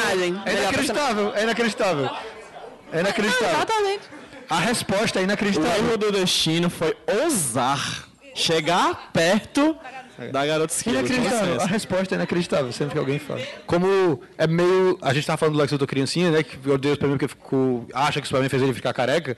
É muito parecido, né? Ele odeia o Reed Richards porque o Reed Richards fez ele, o, fez ele fez acontecer com ele um acidente que deu a cicatriz que obriga ele a usar uma máscara de ferro o resto da vida. É um pouquinho na, diferente, na verdade, né? A cicatriz com a Não, cara. é claro, o Lex Luthor tava mexendo com produtos químicos para destruir Kryptonita. O Victor Von Doom tava mexendo com magia negra para tirar a alma da mãe dele do capeta. Né? Que ele esperava que ia acontecer. Só queria deixar claro que quando o Biel... Ia... De que é a verdade é que assim, gente, deixando claro, essa prestação toda foi 100% feita pelo pessoal Tapioca Mecânica. Se não fosse por eles, a gente não teria esse Smash. Ai, pá. Certo? Eu queria pedir um salve de palmas pros dois que foram eles que fizeram. Então, assim, por questão de por questão de tempo a gente não teve como se focar nisso assim tanto que o, o nosso a nossa Wikipédia não veio hoje né Ele, o Lucas está tá estudando para fazer a prova da UAB então assim alguém alguém tem que ter futuro no grupo de fato né então ele está lá correndo atrás dos sonhos dele a gente está aqui Então, assim, eu queria agradecer de cara o pessoal da Troca Mecânica por ter feito essa apresentação pra gente. E aí, quando eles chegaram, o Biel deixou bem claro, eu só vim pra falar do Luthor e a Tati falou, eu só vim pra falar do Norman. Então aí, agora eu falo, se consagra. Fecha a luz, né? Foca, foca no... O que falar desse doente que eu mal conheço? Não, o que fala desse doente que eu conheço há muito tempo, eu adoro ele. Conheço muito e considero pacas. Ah, o, o, o Duende Verde ele é um personagem interessantíssimo para mim, porque ah, eu acho que ao longo dos anos, né, todas essas adaptações elas ainda não fizeram juiz a quem ele é, sabe? Porque sempre vem ele como o empresário que um dia estava quebrado e, ok, eu vou decidir criar um vilão aqui e tentar recuperar o que eu tenho. Mas eu, eu nunca, mas não é o normal de jeito nenhum. Então, de- desde o começo, quando ele era criança, né? Tá bom que isso aqui é meio que um retcon, mas eu, eu considero. Uhum. Ele era meio que abusado pelo pai dele, o pai dele batia nele, na mãe dele. E ele criou essa forma, esse duende, quase como um, um amigo de infância, que era com ele falava. O pai dele tinha mania de bater dele e logo depois fechar ele num quarto todo escuro. Então, a maneira como ele ia chegar, ele, ele lidava com isso, era criar esse personagem que ele só chamava de duende. Então, ao longo dos anos, ele, ele cresce, se torna esse cara mágico da bioquímica e tal. Começa faz faz a Oscar junto com a mulher dele. E ela infelizmente ela morre no parto com o Harry. É por isso que ele tem essa aversão com, com o garoto embora eu acho que isso seja totalmente totalmente mentira por causa que logo de, logo põe, põe aqui na 40 ah essa aqui é, é não não não essa aí é é, ele, ele, ele aparece como Duende Verde na edição 14 e depois como Norman Osborn na edição 23. Mas essa edição 40, para mim, explica tudo que o Norman Osborn é. E se, se algum dia vocês tiverem a oportunidade de ler, vocês leiam. Porque é finalmente o confronto entre os dois, né? Eles tiveram confrontos ao longo dos anos, só aquela coisa de, ah, briga no céu, briga por explode um prédio, não sei o quê. Aquela coisa comum que acontece nos, nos quadrinhos do Aranha, mas nessa edição a gente tem a briga definitiva em que dessa vez eles vão acabar. Vai- ou vai acabar o Aranha ou vai acabar o Duende Verde. Aquela edição que você fala, putz, um deles vai morrer. E a- acontece que o, o Norman desmascara o, o Peter e acaba, acaba sabendo que ele é o Duende Verde, mas ele acaba tendo amnésia logo depois. E aí é que vem quem é realmente o Osborn. Você vê que, sim, ele é um cara que está com problemas financeiros. Ele é um cara que tem problemas com o filho dele. Ele não acredita no filho dele que é alguma coisa. Porque o Harry é realmente só o playboyzinho que só gasta o dinheiro do pai. Mas no momento em que ele sai do Duende Verde, ele acorda, ele não lembra quem ele é. Por isso que o Lex Luthor nunca teve criança. Hã? Por isso que o Lex Luthor nunca teve filho, né? Filho. Pois é, exatamente. No momento em, em que ele acorda, no momento em, em que ele acorda e ele vê o aranha ali, você, você vê totalmente um Norman Osborn que você nunca viu. Um cara que liga pro filho dele, porque ele tá lá com roupa do duende, no meio de uma explosão, e a primeira coisa que ele, que ele lembra é, é do filho dele. Ele fala, o Harry tá bem? O Harry tava aqui? Então, é uma, é uma camada do Norman Osborn que eu acho que ainda não exploraram. Sempre fazem ele como o cara louco que quer matar o Homem-Aranha. Tá bom, ele virou isso depois, por conta que o Duende acabou virando uma segunda personalidade para ele e ela hoje é a personalidade definida, é o que controla ele. Mas voltando assim um pouquinho para a origem do Duende Verde, segundo a revista a, a número 14, ele estava fazendo experimentos, bem ali no começo. Ele estava fazendo experimentos e aí explodiu na cabeça dele, na cara dele, e esses do e, e esses fluidos, né, do do soro do soro super soldado que ele estava tava planejando, vai para a cabeça dele e meio que pira ele. É daí que o duende acaba sendo a segunda personalidade e começa a planejar coisas para ele, né? Porque o Norman ele não quer machucar pessoas, mas o duende ele já quer. Então, toda vida que ele se transforma no duende, o Osborn apaga e aí vem o duende verde. E aí, ao longo dos anos, como, como eu já disse, voltando dessa parte da amnésia, ele vai se lembrando aos poucos de que ele já foi o Duende Verde, que o Homem-Aranha é o Peter Parker. E aí a gente chega até a seminal, é a morte da Gwen Stacy, que, que digamos, aí, e aí eu tenho que fazer uma comparação com outro super-herói, não, outro super-herói, aí, olha aí, Pedro. Fala, meu herói. Outro, outro super vilão do, do Aranha que eu tive, eu tive, eu tive um problema gigante entre escolher qual dos dois eu botava aqui, que é o Dr. Octopus, né? Ao, ao meu ver, no começo do Aranha, o Dr. Octopus é o verdadeiro vilão. É aquele cara que ele não, ele quer acertar o Aranha, porque o Duende Verde ele não tá, o Aranha tá ali no meio dele, sabe? Aparece nos, nos, nos problemas dele, no- nos casos, mas o Dr. Octopus é aquele que eu tenho que destruir o Homem-Aranha. Então, o Dr. Octopus é o primeiro a matar o Capitão Stacy, e aí depois é, exatamente. É, é o primeiro que fez alguma coisa diretamente ao Peter, né? Tipo, tá, tá bom que você teve, você teve o lagarto atacando o Peter no meio da escola e tal. Mas foi o primeiro que. Eu, eu sei que. Tá bom, ele não sabia que o, A- que o Aranha era o Peter, mas ele sabia que tinha um link entre os, os Stacy e o Parker. Ele vai lá e. Pum! Vai, Jorge Stacy. Tchau. Hum, Mas o, o que faz o, o Duende Verde virar o arqui-inimigo do Aranha é exatamente essa morte da Gwen, né? Porque a gente não esperava nunca que o super vilão chegasse e matasse a mocinha, né? A gente, a gente sempre achava que o super-herói ele, ele ia chegar e salvar ela. E, e, e aí, quando, quando eu falo que às vezes eu não consigo perdoar o Peter, por causa que eu acho que o Peter tem meia culpa nessa morte, sabe? Ele, ele, ele foi muito, muito, muito arrogante, sabe? Em achar que ele podia simplesmente salvar ela sem nenhum problema. E, e é isso que, ao, aí, ao longo dos anos, o Norman morre logo depois dessa edição. E ao longo dos anos vão trazendo ele em formas em que eu não concordo, sabe? Porque aí veio, transformaram ele no louco que só quer destruir o areia, né? De novo, pegando esse ponto do, do, do Tok Talks. Ah. Aqui nesse momento, nosso amigo Delano perguntou da plateia sobre a história em que Norman Osborn engravida a Gwen Stacy. Não, mas essa edição nunca aconteceu. A Tati vai Isso é um embora. fanfic? É um fanfic. É, é, não, tipo assim, quem me conhece sabe o quanto eu tenho um ódio supremo por essa Quem história. me conhece sabe que isso não deve ser citado. É, isso isso não tá na minha cronologia. Mas já que foi falado, a gente tem que dizer que em determinado momento o. Quem escrevia? Os trozinhos. Os Straczynski, ah! Os- ah, em algum momento o Straczynski decidiu que o que faltava na, vi- na história do Homem-Aranha era a Gwen Stacy, porque tem uma época no Conan realmente É. que ela morou em Londres, né? É, não, é exatamente aí nesse ponto que eu falei, quando ele tem uma amnésia, é na mesma época que o Harry tem uma overdose, porque né, a desgraça tem que atacar a família Osborn tudo ao mesmo tempo. A Gwen estava em Londres, tem uma época Não, ela aí a Gwen, a- a Gwen, o Peter e a Mary Jane, eles ficavam cuidando do Harry por causa Eles que ficavam. o Norman não queria levar ele para o hospital, porque ia dar má fama, sabe? Ele não queria que os jornais soubessem que o filho dele era um drogado. Aí, um dia, segundo o Straczynski, o Norman tava lá super mal da vida, sabe? Bebendo lá, e aí a Gwen chega, oh, senhor Osborn, você tá tão triste. E aí eles transam.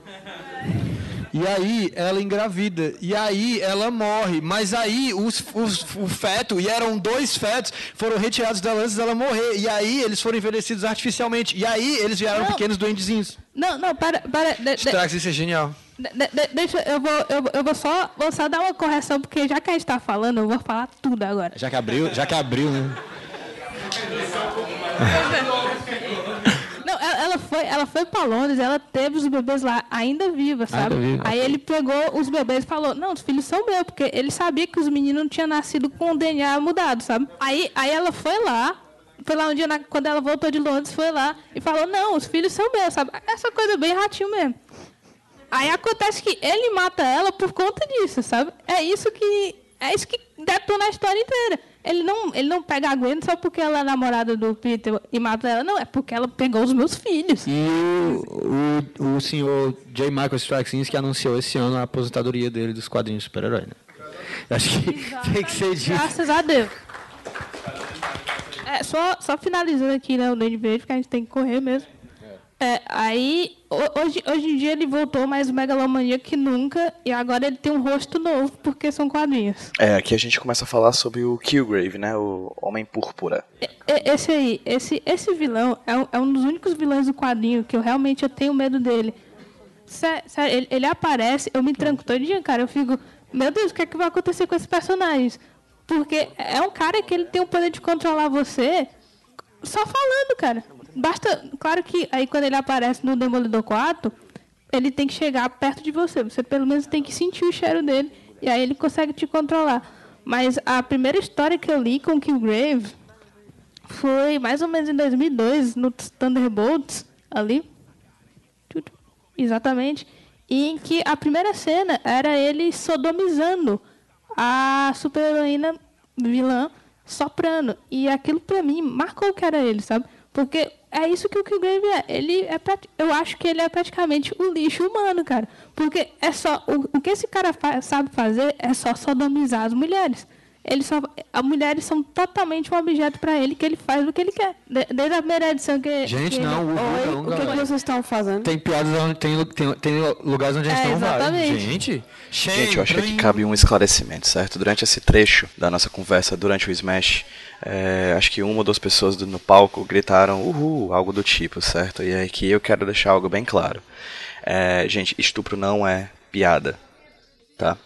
É, eu sei que como homem, de forma alguma, esse tipo de, de, de atitude, esse tipo de acontecimento pode me amedrontar. Na verdade, acho que pouquíssimos momentos na minha vida algo desse gênero poderia me amedron- vir a me amedrontar. Mas recentemente na minha vida eu tive um caso de ameaça de estupro contra uma pessoa que eu amo muito, certo? Contra uma pessoa de muito apreço que eu tenho. É, e depois foram ditos que essa ameaça era uma piada, era somente uma piada, certo? Então fica aqui o esclarecimento de que não é piada. Não dá pra brincar com algo desse tipo, não dá pra brincar com o medo das pessoas, tá? Vale a pena apontar só que os vilões são esses seres que nos amedrontam, né? Às vezes a gente gera até, pode gerar até certas identificações com a gente, como por exemplo o Magneto e outros personagens do tipo. A gente pode inclusive é, gostar deles e achá-los interessantes.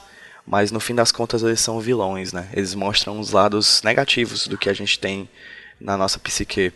Né? A gente pode inclusive admirá-los, mas nunca talvez vê-los como modelo, tá? Antes de qualquer coisa, estupro não é piada. É, durante o momento quando isso aconteceu, quando esse, esse grupo de pessoas no evento fez essa brincadeira, entre aspas, né? Porque eu não acho que seja brincadeira, mas enfim, é, eu fiquei em choque mesmo. Eu fiquei em choque durante todo o resto do evento. E quando eu fico em choque por causa de alguma coisa que me, me surpreende, eu acabo não conseguindo é, arquitetar respostas ou coisa do tipo. E aqui eu tô tendo uma segunda chance, né, a partir dessa, dessa gravação desse podcast, a partir da edição desse podcast, tô tendo uma segunda chance, uma nova chance de resposta em relação a isso. Então, pensem, certo? É, lidem com, com as atitudes da, dos comentários de vocês. Não é piada. Nunca foi piada e não vai ser piada, tá bom? Vamos cuidar das pessoas que a gente gosta e vamos cuidar também das pessoas que a gente não conhece, né, gente? Vamos todos ser amigos uns dos outros, cuidar, cuidarmos uns dos outros, né? Afinal, nós temos somente uns aos outros para contar, não necessariamente das pessoas que a gente gosta, gostar.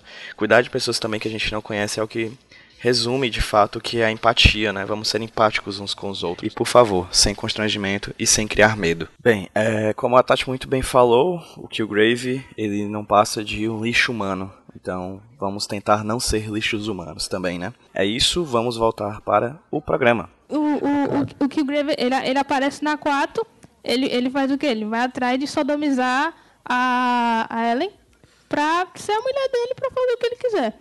E aí ele, o, o Demolidor para ele com a forma fantástica de enrolar um lençol em cima dele. E pronto, manda ele pra polícia enrolado no lençol. E, e, aí, ao longo, e aí depois dos anos ele foi meio que esquecido, só fez algumas aparições até ele chegar aí na Seminal, né, que foi adaptada recentemente, que é a Elias, né, que mostra totalmente um Killgrave sendo a pior pessoa do mundo. Então, mu- muito, muito do Killgrave, o que, o, que eu, o que eu acho que faz ele um personagem horrível, por causa que você não, não tem como parar ele, praticamente, cara. Tá, tá bom, o lençol não é exatamente uma forma de parar, mas hoje em dia ele tá tão overpower que vo- ele só precisa olhar pra você. E aí você é dele pra ele fazer o que você quiser. Não, e ele é aquele, ele representa aquilo, por exemplo, ele não quer, ele não quer ser muito popular porque ia ser contraproducente e ele, então ele não representa aquela coisa megalomaníaca gigantesca, ele é aquele medo de, de- de realmente de voltar para casa, né, de tipo da, da esquina, da rua escura e tal, que pode ser tão assustador quanto qualquer outra coisa.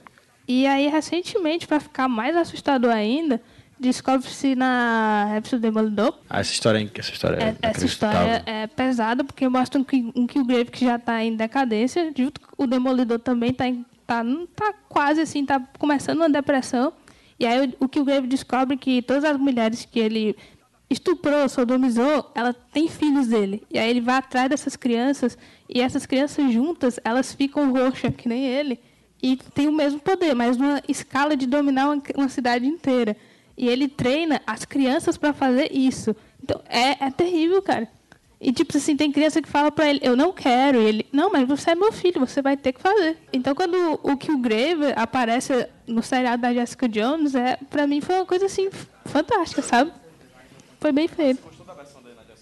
Eu gostei, eu só não gostei de terem prolongado ele ao longo de três episódios. Eu acho que, tipo assim, aparecer num, aí depois no quarto, depois no oitavo, até chegar no décimo segundo, no décimo terceiro, teria funcionado bem melhor. Pra mostrar o medo que ele representa, sabe?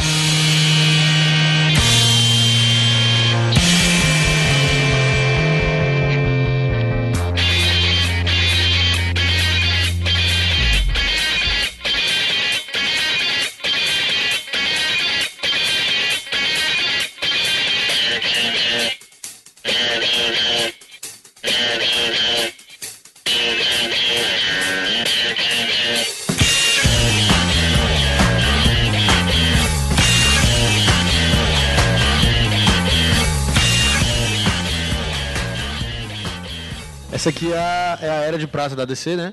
E a Era de Prata na DC, ela é Flash e Superman. São, se você não é o Flash ou o Superman, você não é a vanguarda da Era de Prata na DC.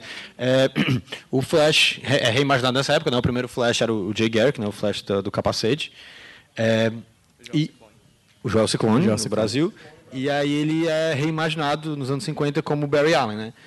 Que e aí você e aí tem a galeria de vilões do Flash, que é a Tati estava falando como eles são low power, eles são low power e isso é incrível, porque todos eles foram criados quase todos pelos mesmos caras, o John Broom e o Carmine Infantino, ao longo da era de prata do Flash. O Carmine Infantino, um dos desenhos mais incríveis que os quadrinhos já tiveram até hoje. É, então eles podiam realmente dar muita atenção a cada personagem e, o- e colocar os personagens todos juntos, como uma equipe, como os Rogues, é, e fazer funcionar de uma maneira muito boa. É, então, a parada da, da- dos, dos vilões do Flash, da galeria de vilões do Flash, é se você chegasse para o Capitão Frio, agora, pelo menos a versão de raiz dos personagens, é aquela que para onde a editora sempre volta, porque é realmente é mais legal. Se você chegasse para o Capitão Frio, que é tradicionalmente o líder da equipe, hoje, dissesse para ele, olha, eu tenho um plano para matar o Flash. A gente vai fazer A, B, C e D, e quando acabar o Flash vai estar morto. Morto. Ele vai mas a gente não quer matar o Flash. Se a gente matar o Flash, a Liga da Justiça inteira vai cair em cima da gente. A gente não precisa matar o Flash. A gente tem isso aqui acontecendo. O o, o Mestre dos Espelhos vai assaltar tal banco. A gente tem tal coisa planejada. A gente não precisa matar o Flash agora. É porque eles são mais assaltantes, né? Eles são Eles não assaltantes. são, tipo, É. como os outros vilões que querem dominar alguma coisa, assim, né? Eles Não, eles querem têm delírio de riqueza, grandeza. assim, né? Eles são viciados em adrenalina. Se É, você disser- quiser, se- quiser que eles sejam alguma coisa, eles são viciados em adrenalina. É, o que importa para eles é o próximo score, né? o próximo grande assalto. Eles querem entrar para a história dessa maneira. Pode parecer bobo se você coloca eles num universo onde tem o Zod, por exemplo, mas é, eu acho incrivelmente, in- incrivelmente interessante, justamente porque quando você faz quadrinhos de super-herói, você tem que pensar no que é que o seu personagem, seja ele protagonista ou antagonista, vai, ser de- vai ter de diferente do universo inteiro de, de outros personagens. É, e acaba que você eles eram na DC aquilo que a Marvel estava fazendo tão bem do outro lado da rua, que era humanizando os, os seus supervilões, é, garantindo que ninguém era 100% mal, porque é uma péssima ideia você dizer que existem pessoas no mundo que são 100% mal no Exato. seu universo que você pode fazer se representar da maneira que você queria. Eles são os únicos vilões que terminam de fazer o mal feito deles e vão pro boteco, entendeu? Abrir uma cerveja lá e tomar uma gelada, porque eles são, eles têm, eles têm códigos de conduta extremamente claro, coisa que pouquíssimos outros vilões têm. A gente tem três regras. A gente não mata ninguém, a não ser que seja por vingança. É, a gente não mata policiais, eles estão só trampando que nem a gente. E é tudo pelo próximo assalto. É tudo pelo próximo esquema. Existem interpretações da galeria em que eles são mais sanguinários, mas são interpretações que nunca duram e que realmente não merecem durar, porque a graça deles é mostrar, é ser justamente diferentes. Eles são os vilões mais bobos de todos os tempos e são incrivelmente legais. Aquele cara da ponta ali, o Roscoe Dillon, o peão, ele gira. Isso é incrível. Ele gira, ele sai girando. Loucura. Cuidado com o peão. Liberando. A galera tá indo embora porque a gente citou um vilão que chama peão. Ele gira, desculpa. Eu acho que foi tu que falou no, no, no Smash sobre o Flash, inclusive, que cada um deles é uma força da física, né? Exatamente. A ideia da. O quadrinho tinha que ser pra criança, né, na, na Era de Prata. No final de cada revista do Flash, existia o Flash Fact, que ele ia lá e contava uma coisa muito interessante sobre ciência que as crianças não sabiam. Então, é exatamente assim. É. é Exatamente, é igual ao final do e é, E é de onde eles vêm também. O Capitão Frio, ele também não tem superpoderes. O Capitão Frio tem a arma, a arma de gelo, que ele deve ter memória fotográfica, assim, porque ele nunca, ele não criou arma, né? Ele encontrou a planta para a arma e co- construiu o decorado. Não, aquele é o Senhor do- Frio. É do, de Gotham. É, e o legal é que, graças a eles, o Flash e o vilão eles sempre foram em épocas dos quadrinhos, hoje e épocas passadas em que os quadrinhos ficavam sempre tão sombrios, o Flash sempre foi um, um oásis, assim, nessa época. Quando o Flash tinha que lidar com drogas, era tipo, ele lidava com drogas nas revistas, mas no final ele ia enfrentar um macaco, um pé grande, entendeu? Era sempre assim. A patinadora Dourado, que também tá no- na, na, na, teve na última temporada do Flash, que é a irmã do Capitão Frio. Ela é inacreditável, ela é incrível. A parada dela era patinar pelo asfalto. E aí alguém vinha pra cima dela e ela fala assim, chupar! É, é assim que ela vai fazer. É assim que ela vai fazer. Mas ela tem um negócio de passar por... Não, isso é, é, tinha que reinterpretar a personagem em algum momento, né? Ok. Aí a parada dela Ela hoje é... patinar. É, a ideia dela hoje é projeção astral. É, pois é, ela patina pela... Ela podia Ela só patinadora. patinar. Não, Amarra é um vilão do nuclear. Como ele vai ameaçar o nuclear, você que me diz. É, aí também tem o, o Tom Boomerang, do, que tá num, dizem que está no filme aí. E conhece. Tem o, o Pied Piper, que é o flautista, que também começou como um vilão da galeria. Ele, ele é interessante, ele é um dos primeiros vilões abertamente homossexuais dos quadrinhos. E é legal porque ele, de novo, no Flash, você tem os vilões mais, mais in- interessantes por- pela humanidade deles. Ele se regenera. Ele é um tá dos pouquíssimos vilões também na DC e no geral, se você pensar em proporção, que se regenera, vira amigo do Flash e conta pro Flash, Flash, Wally West já na época que ele era gay também. A gente tem o Grodd ali, que é o outro vilão do Flash, que dá trabalho pra todo mundo. Quando o Grodd aparece é um problema pra todo mundo. É, o Grodd, ele é um macaco? Passa, né? Porque a gente... E que área é essa? Caraca, sério? é? Aí falta 20 minutos a gente Ei, chegar no revelação, prato. viu? Revelação, ele é, maca... ele é um macaco, é um né? Caramba. Ei, Furil, ele né? podia ter transplantado o corpo dele pra desse macaco, você não sabe? Tudo pode acontecer. Eu podia ser um cara vestido também. Enfim, continua. Rápido. Então, é, É Flash, cara, tem que ser rápido. Todo mundo viu o seriado. né? Não, é, o, o Grodd ele é um macaco super poderoso, ele tem poderes psíquicos. E a ideia dele, quando ele surgiu, ele acha que se ele comer o cérebro do Flash, ele vai ter super velocidade. É, nas ideias, né, mano? Bom, ele ainda é meio macaco, né? É, E nem é tão loucura, né? Porque se o Flash acessa a força de aceleração, que é o campo místico que envolve o multiverso e dá poder a todos os velocistas. Isso tem que a ligação tem que estar em algum lugar, né? Talvez seja no cérebro, não sei. Verdade. Sim.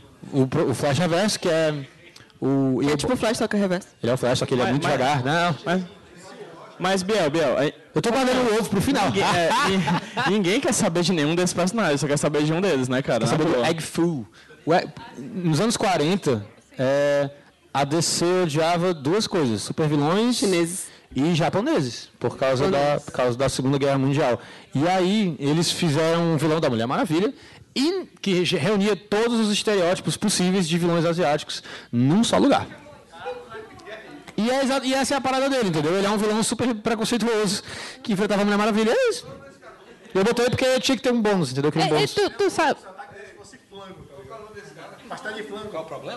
Qual o nome? Egg Foo.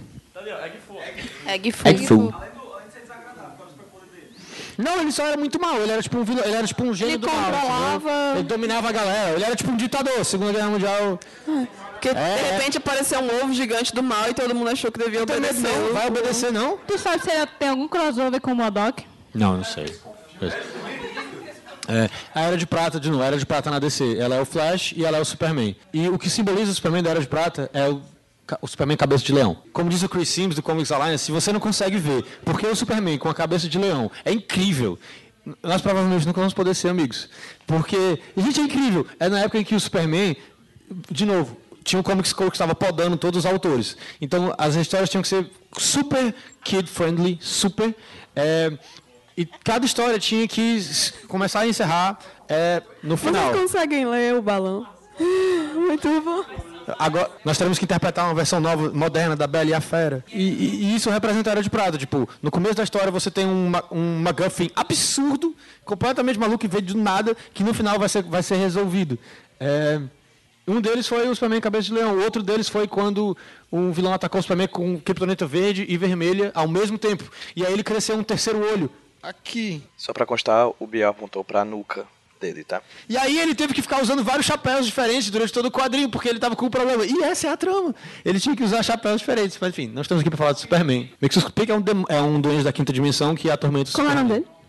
Bom, é como você quiser. O- a- ele soletra senhor, né? Mr. MXYZ PTLK, exatamente. Mixus Explique. Então, como você quiser pronunciar isso aí. Mixus Explique. É que nem Latvéria, né? E Mjolnir. É, então, aqui ele está ele tá perguntando para a gente, né? Quem é, quem é mais real? Eu ou você? É, a resposta, a princípio, pode parecer óbvia. Mas quantas pessoas conhecem o seu nome? Quantas pessoas conhecem o meu nome? Há quantos anos você existe? Há quantos anos eu existo? Por quantos anos mais você vai existir? Por quantos anos mais eu vou existir? Quem é real? Eu você.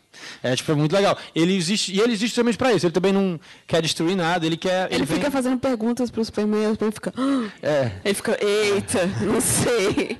Ele, vem, ele vive para atormentar a vida do Superman na, na outra imagem da, da série animada. É, os episódios que ele aparece estão sempre entre os. é, estão sempre entre os melhores episódios do, do, do desenho do Superman.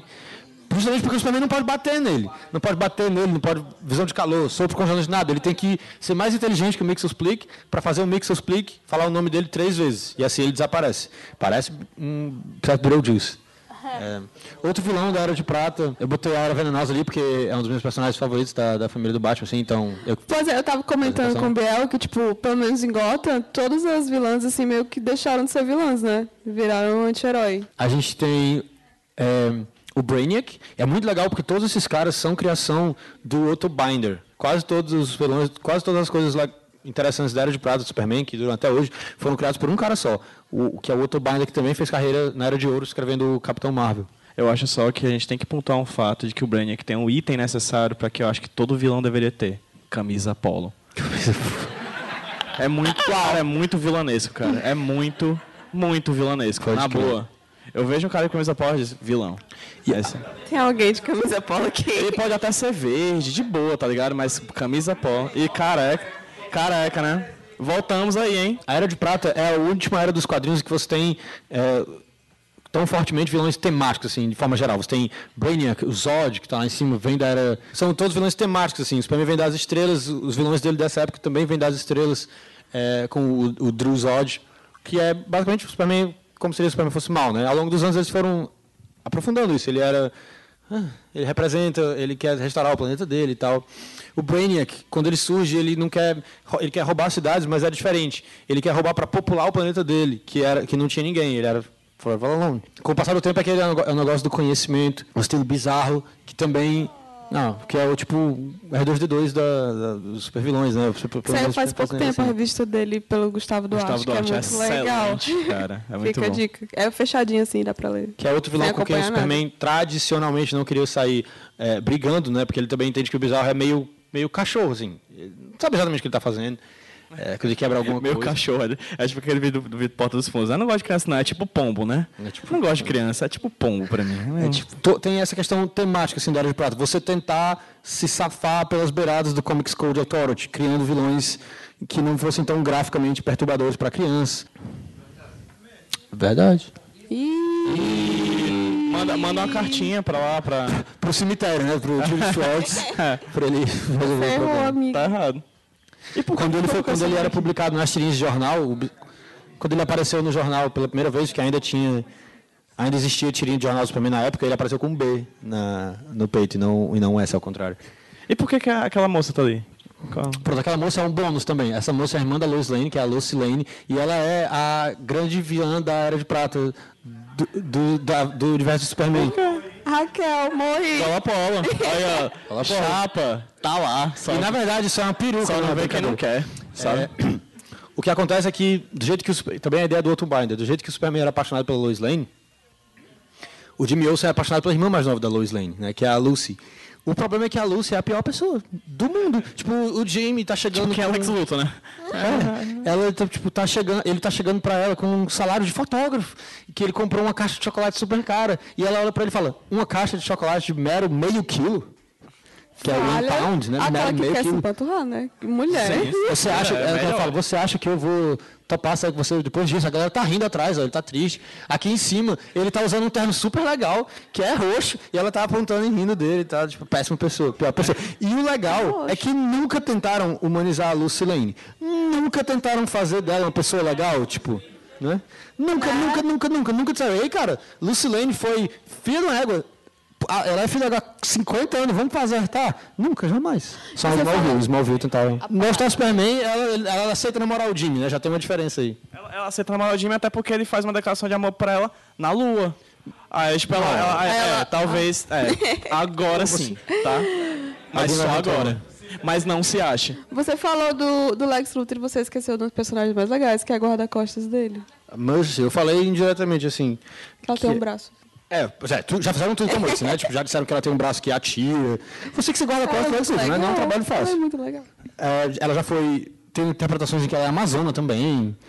Pois é, eu, tá, eu tô achando bem pobre, assim, de vilãs, né, galera? Luciana, As que tem, assim, é tipo é- anti-herói. É o material que a gente tem com o qual trabalhar, né? Eu, eu tentei ver se encaixava em Cantor do Thor e não deu, cara. Porque ela É. não fazia muita coisa também. Eu, bot- eu disse pra você que eu botei uma mulher muito slide. Eu tive complicado, que pegar assim. a irmã da Lois Lane pra poder Acho muito complicado você pegar as poucas vilãs que tem e você resolver que ela, ah, mas elas são meio boazinhas, assim. Tem essa estrela. É porque. Eu não gosto muito dessa estrela, eu não botei. É, não é, né? Assim também. Safira Estrela. Mas é porque, de novo, o que a gente tentou fazer com a apresentação foi procurar uma coisa temática, né? Quais vilões representam cada era dos quadrinhos super-herói. Pra não ficar justamente quais a gente mais gosta, eu tentei, tipo, na Era de Ouro, esses eram vilões que apresentam a Era de Ouro, na Era de Prata também, e aí acabou que essa Feira Estrela não entra, porque o que apresentava a Era de Prata, na DC é Superman e Flash.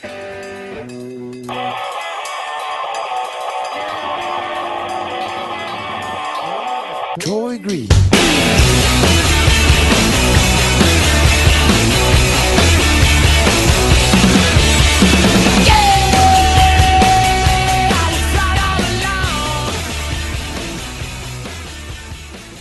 A Era de Bronze de Marvel e DC. Começando pela Marvel e pelo...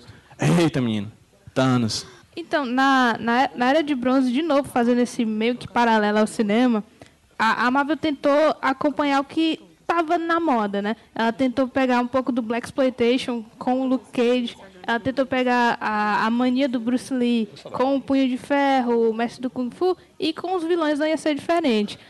A ficção científica, ela estava crescendo, né? A gente ainda não tinha tido Star Wars ainda nessa época, mas estava avançando. Tinha alguns filmes B que tra traziam a ficção científica mais para o mainstream.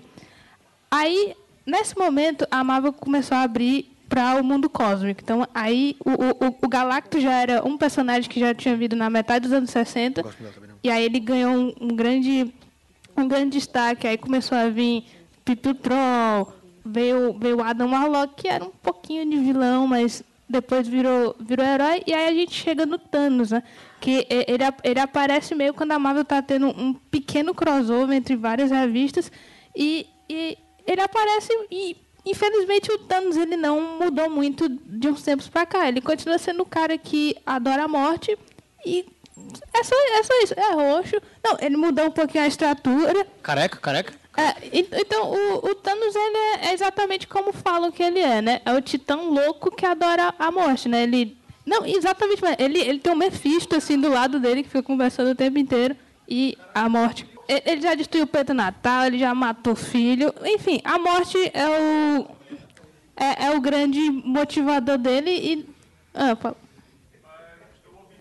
Não, não, não, é, não, é, não é difícil de derrotar eles, é porque eles têm uma vida muito prolongada, sabe? Mas. Tipo, eterna. É, pois é. True. Exata- exatamente. Ok. A, a Garota Skill, ela é tipo assim, nível ultra na Marvel. Exatamente. E o Thanos é, é praticamente isso. Não tem muito o que falar dele, mas ele é conhecido por ser um grande vilão. To- Toda vida, que, toda vida que ele aparece, você tem que ter. Praticamente a Marvel inteira tem que derrubar ele. A Era de Prata é a última, é o último grande momento dos quadrinhos de super-heróis em que o termo super vilão se aplica de maneira perfeita assim. Tipo, quem é bem aqui, Zod, todo mundo, super vilão. É, nem de maneira perfeita, exatamente. Eu falei do bizarro ali e tal. Mas é porque depois eles estavam preocupados apenas com construir um universo de super-heróis e baseado em fantasia super-heróica. Porque na Era de Ouro a gente falou, a galera ainda estava decidindo o que é que entrava e o que é que não entrava no- nesse gênero novo de super-heróis. Na Era de Prata, os leitores, crianças da Era de Ouro, cresceram e viraram roteiristas. E então eles já tinham selecionado, eles foram a galera que selecionou exatamente o que é era super-herói e o que é que não era, o que era super-heróico e o que é que não era. A Era de Prata consolida isso. Por isso que a Era de Prata é um outro motivo da Era de Prata ser lembrada com tanto carinho. E a galera roubar da Era de Prata inspiração até hoje. Quando você chega na Era de Ouro. Quando chega na Era de Bronze e na Era Moderna, eu botei até as duas juntas, porque elas meio que se comprimem. Assim, falar só da Era de Bronze é meio. Não é, é perder tempo um pouquinho. Até porque É, não tem uma, tem uma divisão Exatamente. que não é meio. E já que, que a gente está falando de vilões, né? A Era de Bronze não é. E a Era Moderna não são o momento em que os vilões vão surgir, entendeu? A, a gente estava num momento histórico de você tentar ser relevante. Relevante era a palavra a partir dos anos 70, que é quando começa a Era de Bronze. O quadrinho tem que ser relevante. É, e aí você começa a ter super, é, super vilões que representam problemas do mundo real. Você tem a história que funcionou muito bem com isso, que é o Arqueiro Verde e Lanterna Verde, do Dennis O'Neill e Neil Adam. Que eles via que, né, drogas, o Ricardito é usuário de heroína e tal, toda aquela coisa. Aí tem... Eu, Acho que, inclusive, faltou só uma- um, um adendo metodológico que a gente não pontuou, né? Quando é que começa cada era. 38 Assim, a não. 53. A era, de ouro do Superman, né? Criação do Superman em 38, 38 até mais ou menos. 53. 53, 54, 54, que é quando sai a história do Flash, né? Isso, Flash de dois 55 mundos. vem o Barry Allen. Isso, é Flash dos dois prota mundos, Era né? de Prata. Massa. E aí em 70, 69, a morte da Gwen Stacy marca o fim da Era de Prata. 72, exatamente. A partir dali você tem a Era de Bronze até 79. Que é... Até- Até 85, desculpa, que é quando a crise das infinitas terras com o antimonitor Começa a Era Moderna de Bronze, até hoje. começa a Era Moderna. É. Ok. Exato. E aí, só que aí, essa é a parte que funciona da era de bronze, o arqueiro verde e lanterna verde. Eu resolvi pegar, fazer um slide meio, meio zoeira, assim, para mostrar como a galera tinha dificuldade em pegar super-heróis e transformá-los em relevantes, em colocá-los no mundo real. E muito disso se mostra nos vilões. O primeiro deles, que é incrível. Ali, Extrema extrema direita. direita, né? Foda. Bolsonaro, sim. Eita, pô. Não, esse cara, é, não, sei, não sei nem se essa história foi publicada no Brasil. Ele é, traduzindo de maneira livre, ele é o chama de neve. Neném. Ele é o Snow Flame. Porque, olha só, neve é uma gíria para cocaína, né? Estamos indo bem. Ele é um traficante colombiano, estamos ficando cada vez melhor. Que ao cheirar cocaína, ganha superpoderes. O poder da chama branca. Porque não tem que ser relevante, então coloca cocaína no, no quadrinho. É, tem uns- é verdade, né? Tem, tem um senador que tem um sobrenome disso, né? De Neves, né? Tipo, é verdade. Bem lembrado, Breno. Bem lembrado. São super- super-heróis tendo, tentando. Tem, a galera baixa a diretiva, né? Baixa o memorando lá, ó, tem que ser relevante agora. Mas o pessoal não sabe como fazer. Aí fazem um super vilão que tem poder cheirando cocaína. E ele, ele, ele aparece na New, Guardian, New Guardians 2, de 88. Na New Guardians número 1, de 88, a gente tem o Emo Goblin, o careca. Careca, olha só, careca. Caraca. Cara, Sim. ele é tão, ele é errado de tantas maneiras. Ele é um vampiro, mas ele é um vampiro que foi criado por cientistas supremacistas brancos para transmitir AIDS para quem não é branco. E aí, né? O bicho é vilão mesmo, né? Puxa vida, é do nome. Eu não sei se ele é tão ruim que ele deu a volta e virou uma mensagem doida de que supremacista branco não presta. É, eu não sei o que aconteceu. Esses dois super vilões, obviamente, só duraram uma edição cada um. Né? É, Mas o melhor de todos é esse aqui contra o Superman. Ele é o homem micro-ondas. Galera, porque É micro-ondas faz nos anos 70, todo mundo tinha medo desse diabo desse negócio de micro-ondas. Ele é um homem micro-ondas. Ele consegue Gente, como ele é canalizar micro-ondas maravilhoso. e virar Faz um pipoca. De saco. Faz pipoca, exatamente. Isso, e ele tá, você não pode me atingir e tal. E é legal porque ele pensava nele próprio, na história, como o grande super vilão de todos os tempos, entendeu? Porque, Bichinho, né, mano? Galera, tem que Oh, ser. mas olha como ele tá feliz de ser o maior super vilão de todos os tempos. E um M e um W, que é microwave. gente, a gente- cara, a isso gente é tem que ficar feliz pelas pessoas que Gente. conseguem alcançar seus sonhos, na é verdade. Pronto, esse aqui, cara, esse aqui é muito errado. O Whale, esse aqui da extrema esquerda. Ele- mas ele é errado de verdade. Tipo, o Raio Negro, o Jefferson Pierce, que é. Ele tá enfrentando aquele cara que é um, um super tubarão do submundo do crime. De Ah, não literalmente, nos Não literalmente, não literalmente. Não, Não sei, Eu não fiquei sei como com- pode acontecer. Não deu balé. Pode, né? E aí, eu, eu realmente não, eu não consegui entender, descobrir qual era o objetivo por trás da criação dele. Tipo, eu não consegui encontrar ninguém dando testemunho de por que que ele foi criado. Eu- mas eu até aí eu vou deduzir, né? Que o Jefferson Pierce era o personagem principal. Ninguém queria fazer ele batendo numa pessoa branca, de verdade. Aí ele é negro e ele é albino. E aí ele controla o Albino. submundo de... Albino é o, é o chocolate. Não, isso é albino. Ele é albino, com B, de albino. Eu ouvi alpino. Ô, Pedro. Juro por Deus. Eu pensei que eu tinha... Ó, ó. Ele falou alpino mesmo. Ele é albino. Ah! É uma cilada, bino. É uma cilada. Não teve Albino. graça, não teve graça. Eu- desculpa, cara, eu pensava que era pra chocolate. Não, ele é albino. Eu, eu realmente. E o legal é que, tipo, isso não. Ele ser albino, tipo, não fala de ele da dificuldade que ele tem pra enxergar, pra ler. Não, não, não.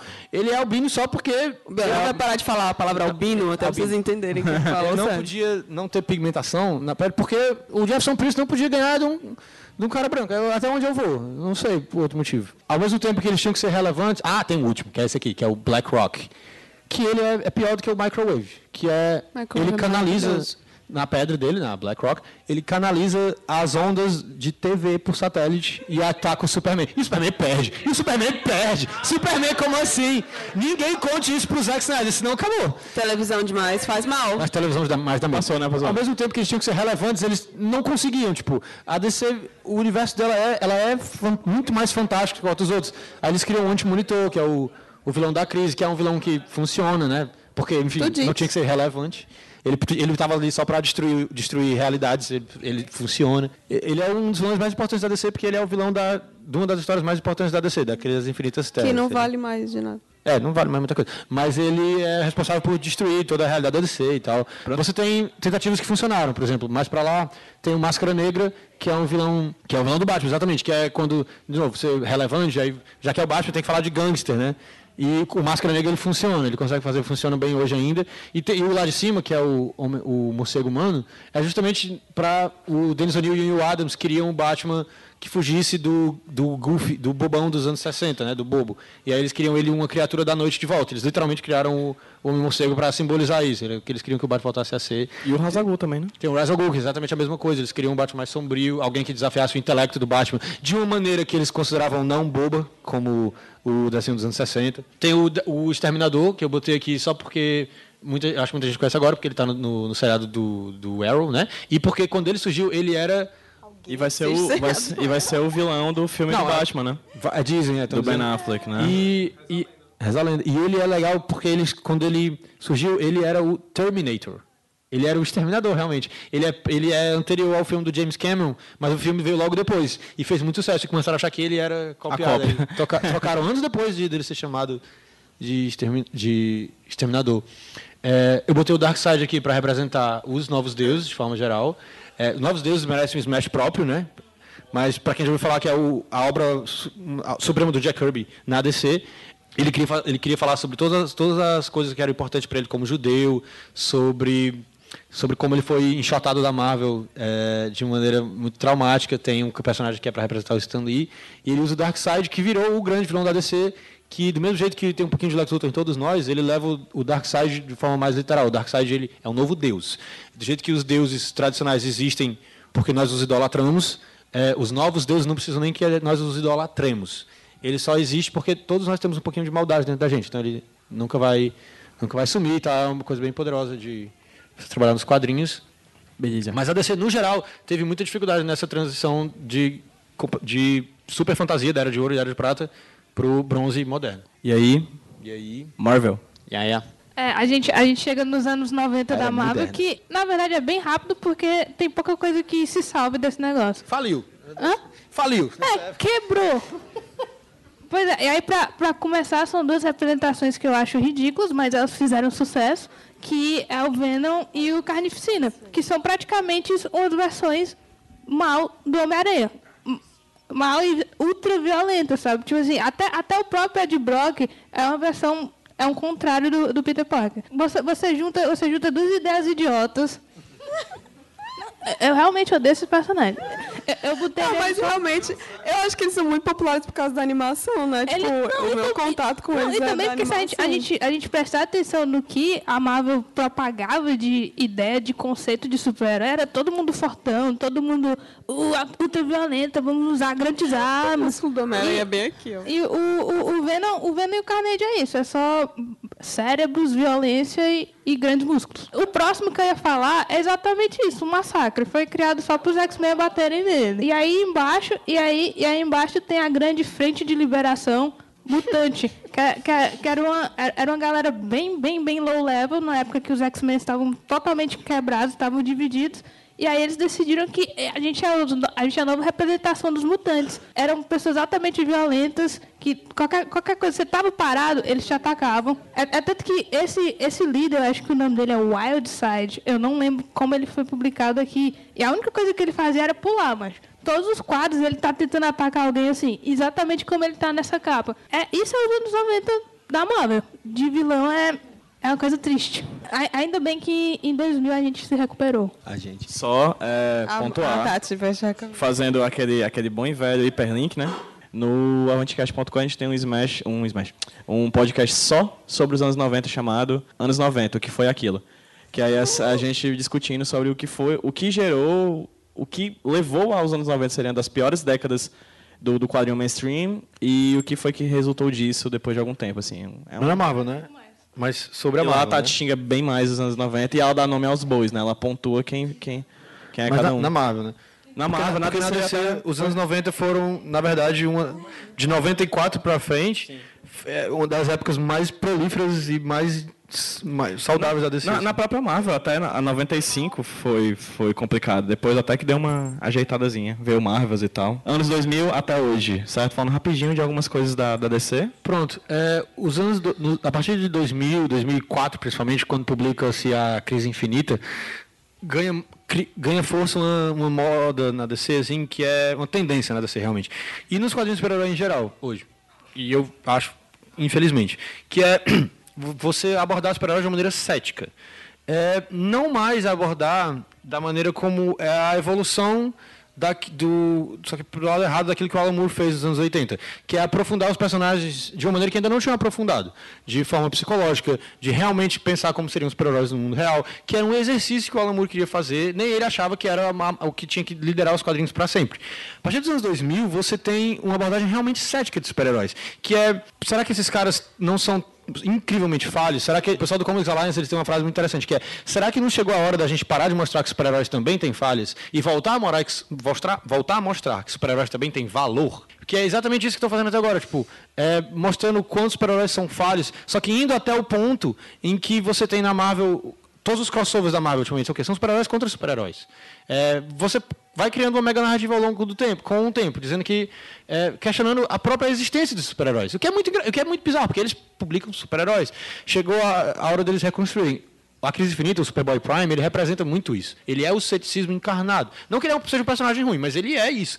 O Superboy Prime, é, na época da crise das infinitas terras, tinha milhares de terras e tinha a terra primordial, em que, que é a nossa terra. Nós, que é a terra onde as pessoas acompanham o que acontece na terra do Superman através dos quadrinhos. É, e Superboy Prime era o único super-herói que tinha, e ele era, tinha bom coração. Na crise infinita, ele- você pega ele, o Geoff Jones, que é o roteirista, pega o Superboy Prime, usa na história, só que como vilão da história. É, mostrando, tipo, super cético, entendeu?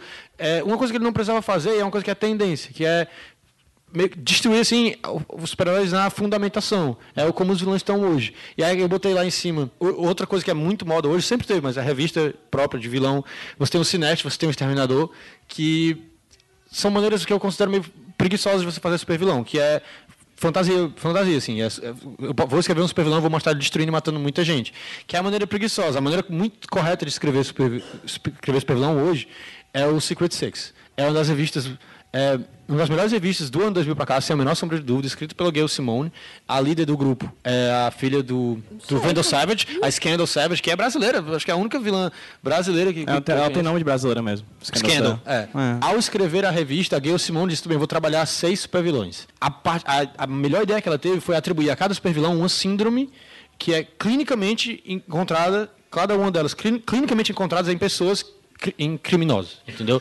É, e aí, ao fazer isso, e ao mergulhar na psique de cada uma dessas pessoas, é, e escrevê-la cada vez mais, a primeira coisa que você percebe ao ler a revista é que nenhuma delas é mais um super vilão. Você não consegue mais classificá-las como super vilão. Você convive com, com esses personagens e todos eles são seres humanos incrivelmente distintos, incrivelmente profundos. O Bane, é, ele e a Scandal têm uma relação extremamente doentia, mas extremamente interessante, em que ela queria um pai, que é a filha do Vendel Savage, ele é um péssimo pai, e o Bane, ele tem uma nece- uma necessidade de cuidar de alguém que nessa época tinham estabelecido que ele é, foi, é ou não é irmão do Batman, enfim, isso é outra história. Mas é, ele tinha uma necessidade extrema de cuidar de alguém. O pistoleiro com o desejo de morte que ele tinha.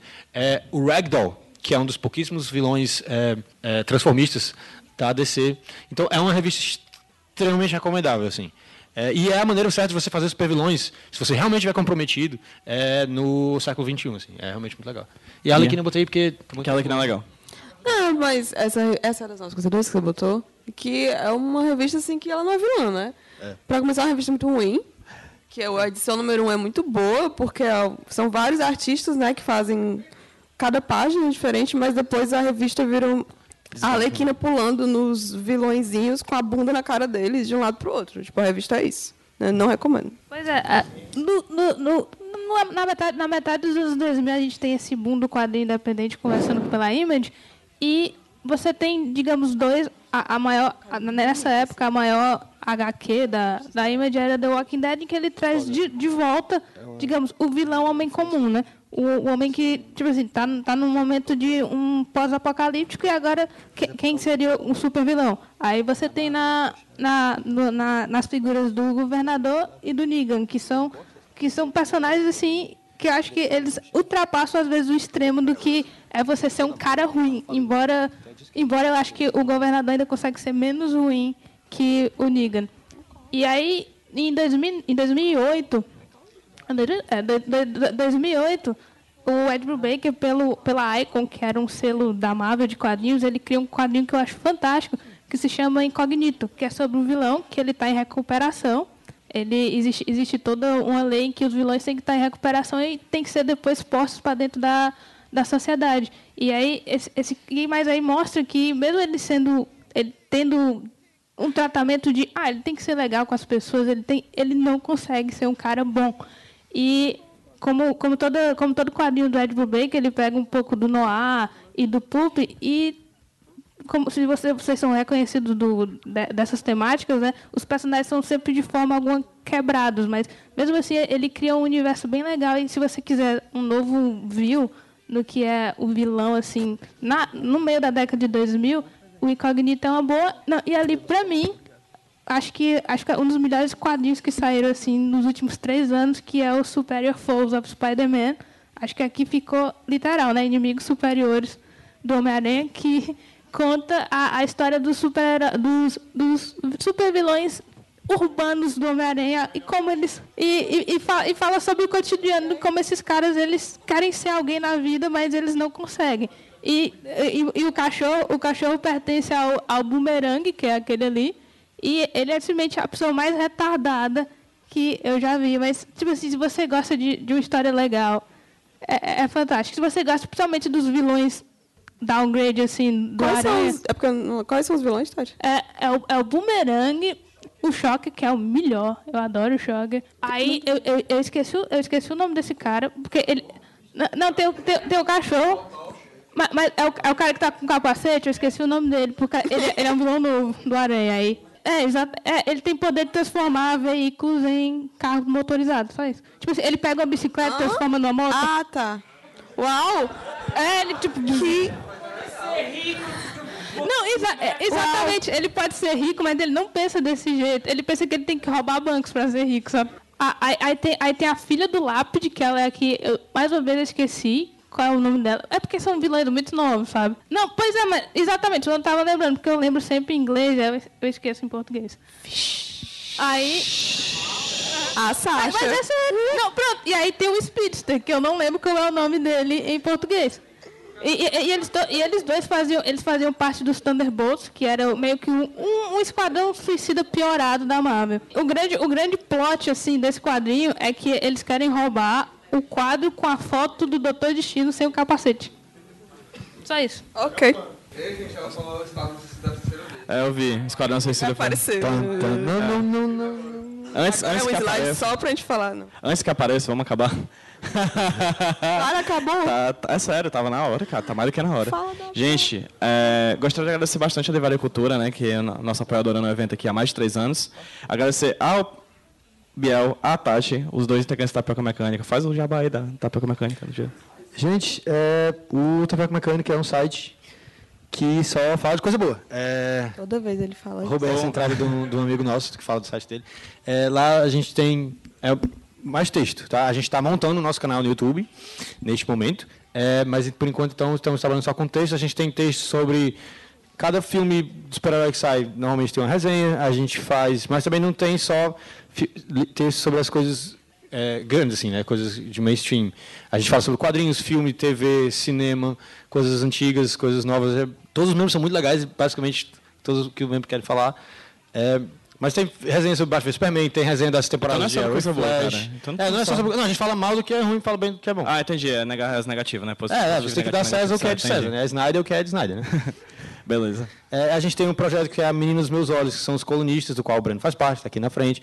É, e toda semana a gente tenta lançar textos, o Lucas lá atrás, que é colunista também, a gente tenta lançar textos interessantes. Enfim, entre no site. é, todo dia tem texto, a gente tenta manter uma frequência de diária de textos. É, e o que a gente falou aqui, a gente fala no site, né? só que com mais espaço, com mais tempo e tal, então vale a pena. E para finalizar, eu queria agradecer enormemente a Hey Geek, que também está sendo nossa apoiadora já faz uns três eventos. Aproveitando antes para falar, a gente falou do Clube do Quadrinho algumas vezes, vocês também estão convidados para participar. O Clube do Quadrinho é tipo um clube do livro, só que de quadrinhos, que a gente se reúne todo mês lá na leitura do Del Passeio. Tem um grupo no Facebook do Clube do Quadrinho e esse mês a gente vai ler e conversar sobre o Melhor Comem, a fase do Moore. Então, dia 29, 7 horas lá na leitura do Del Passeio. Para quem gosta de livros também, eu sou mediadora do Leia Mulheres aqui de Fortaleza. Não sei se vocês conhecem a iniciativa Leia Mulheres, que é para fazer as pessoas lerem mais autoras. A gente se reúne sempre no último sábado de cada mês. E esse mês a gente vai falar do E Não Sobrou Nenhum, da Agatha Christie. Então, quem já tiver lido, que eu acho que muitas pessoas Massa. conhecem. Livraço. Não, é só para curtir a, a página do Avantcast, a página do Tapioca. Espalhem a palavra, digam que vocês conhecem o site Mata Tapioca. É. Se tudo der certo, na semana que vem, terça-feira da semana que vem, já vai ter o, o papo de hoje em formato de podcast lá no site. E para finalizar, para todo mundo ir para Casa Feliz. para casa feliz, com a informação, mês que vem vai Mal ser feito, sobre... feito, né? Mal feito, feito. Mal feito, feito. E mês que vem a gente se encontra aqui em setembro para mais um Smash para falar sobre Sidekicks. Certo? A gente vai falar de Robin, Batgirl, e Supergirl, e Robin, e a Robin e, os Robins. Se a gente falar dos vilões, vamos falar também. E o Pedro vai vir de cosplay, de sunguinha. Eu vou ver. Então, gente, boa noite. Muito obrigado, gente. pela Boa presença noite. de todos. Tchau, tchau.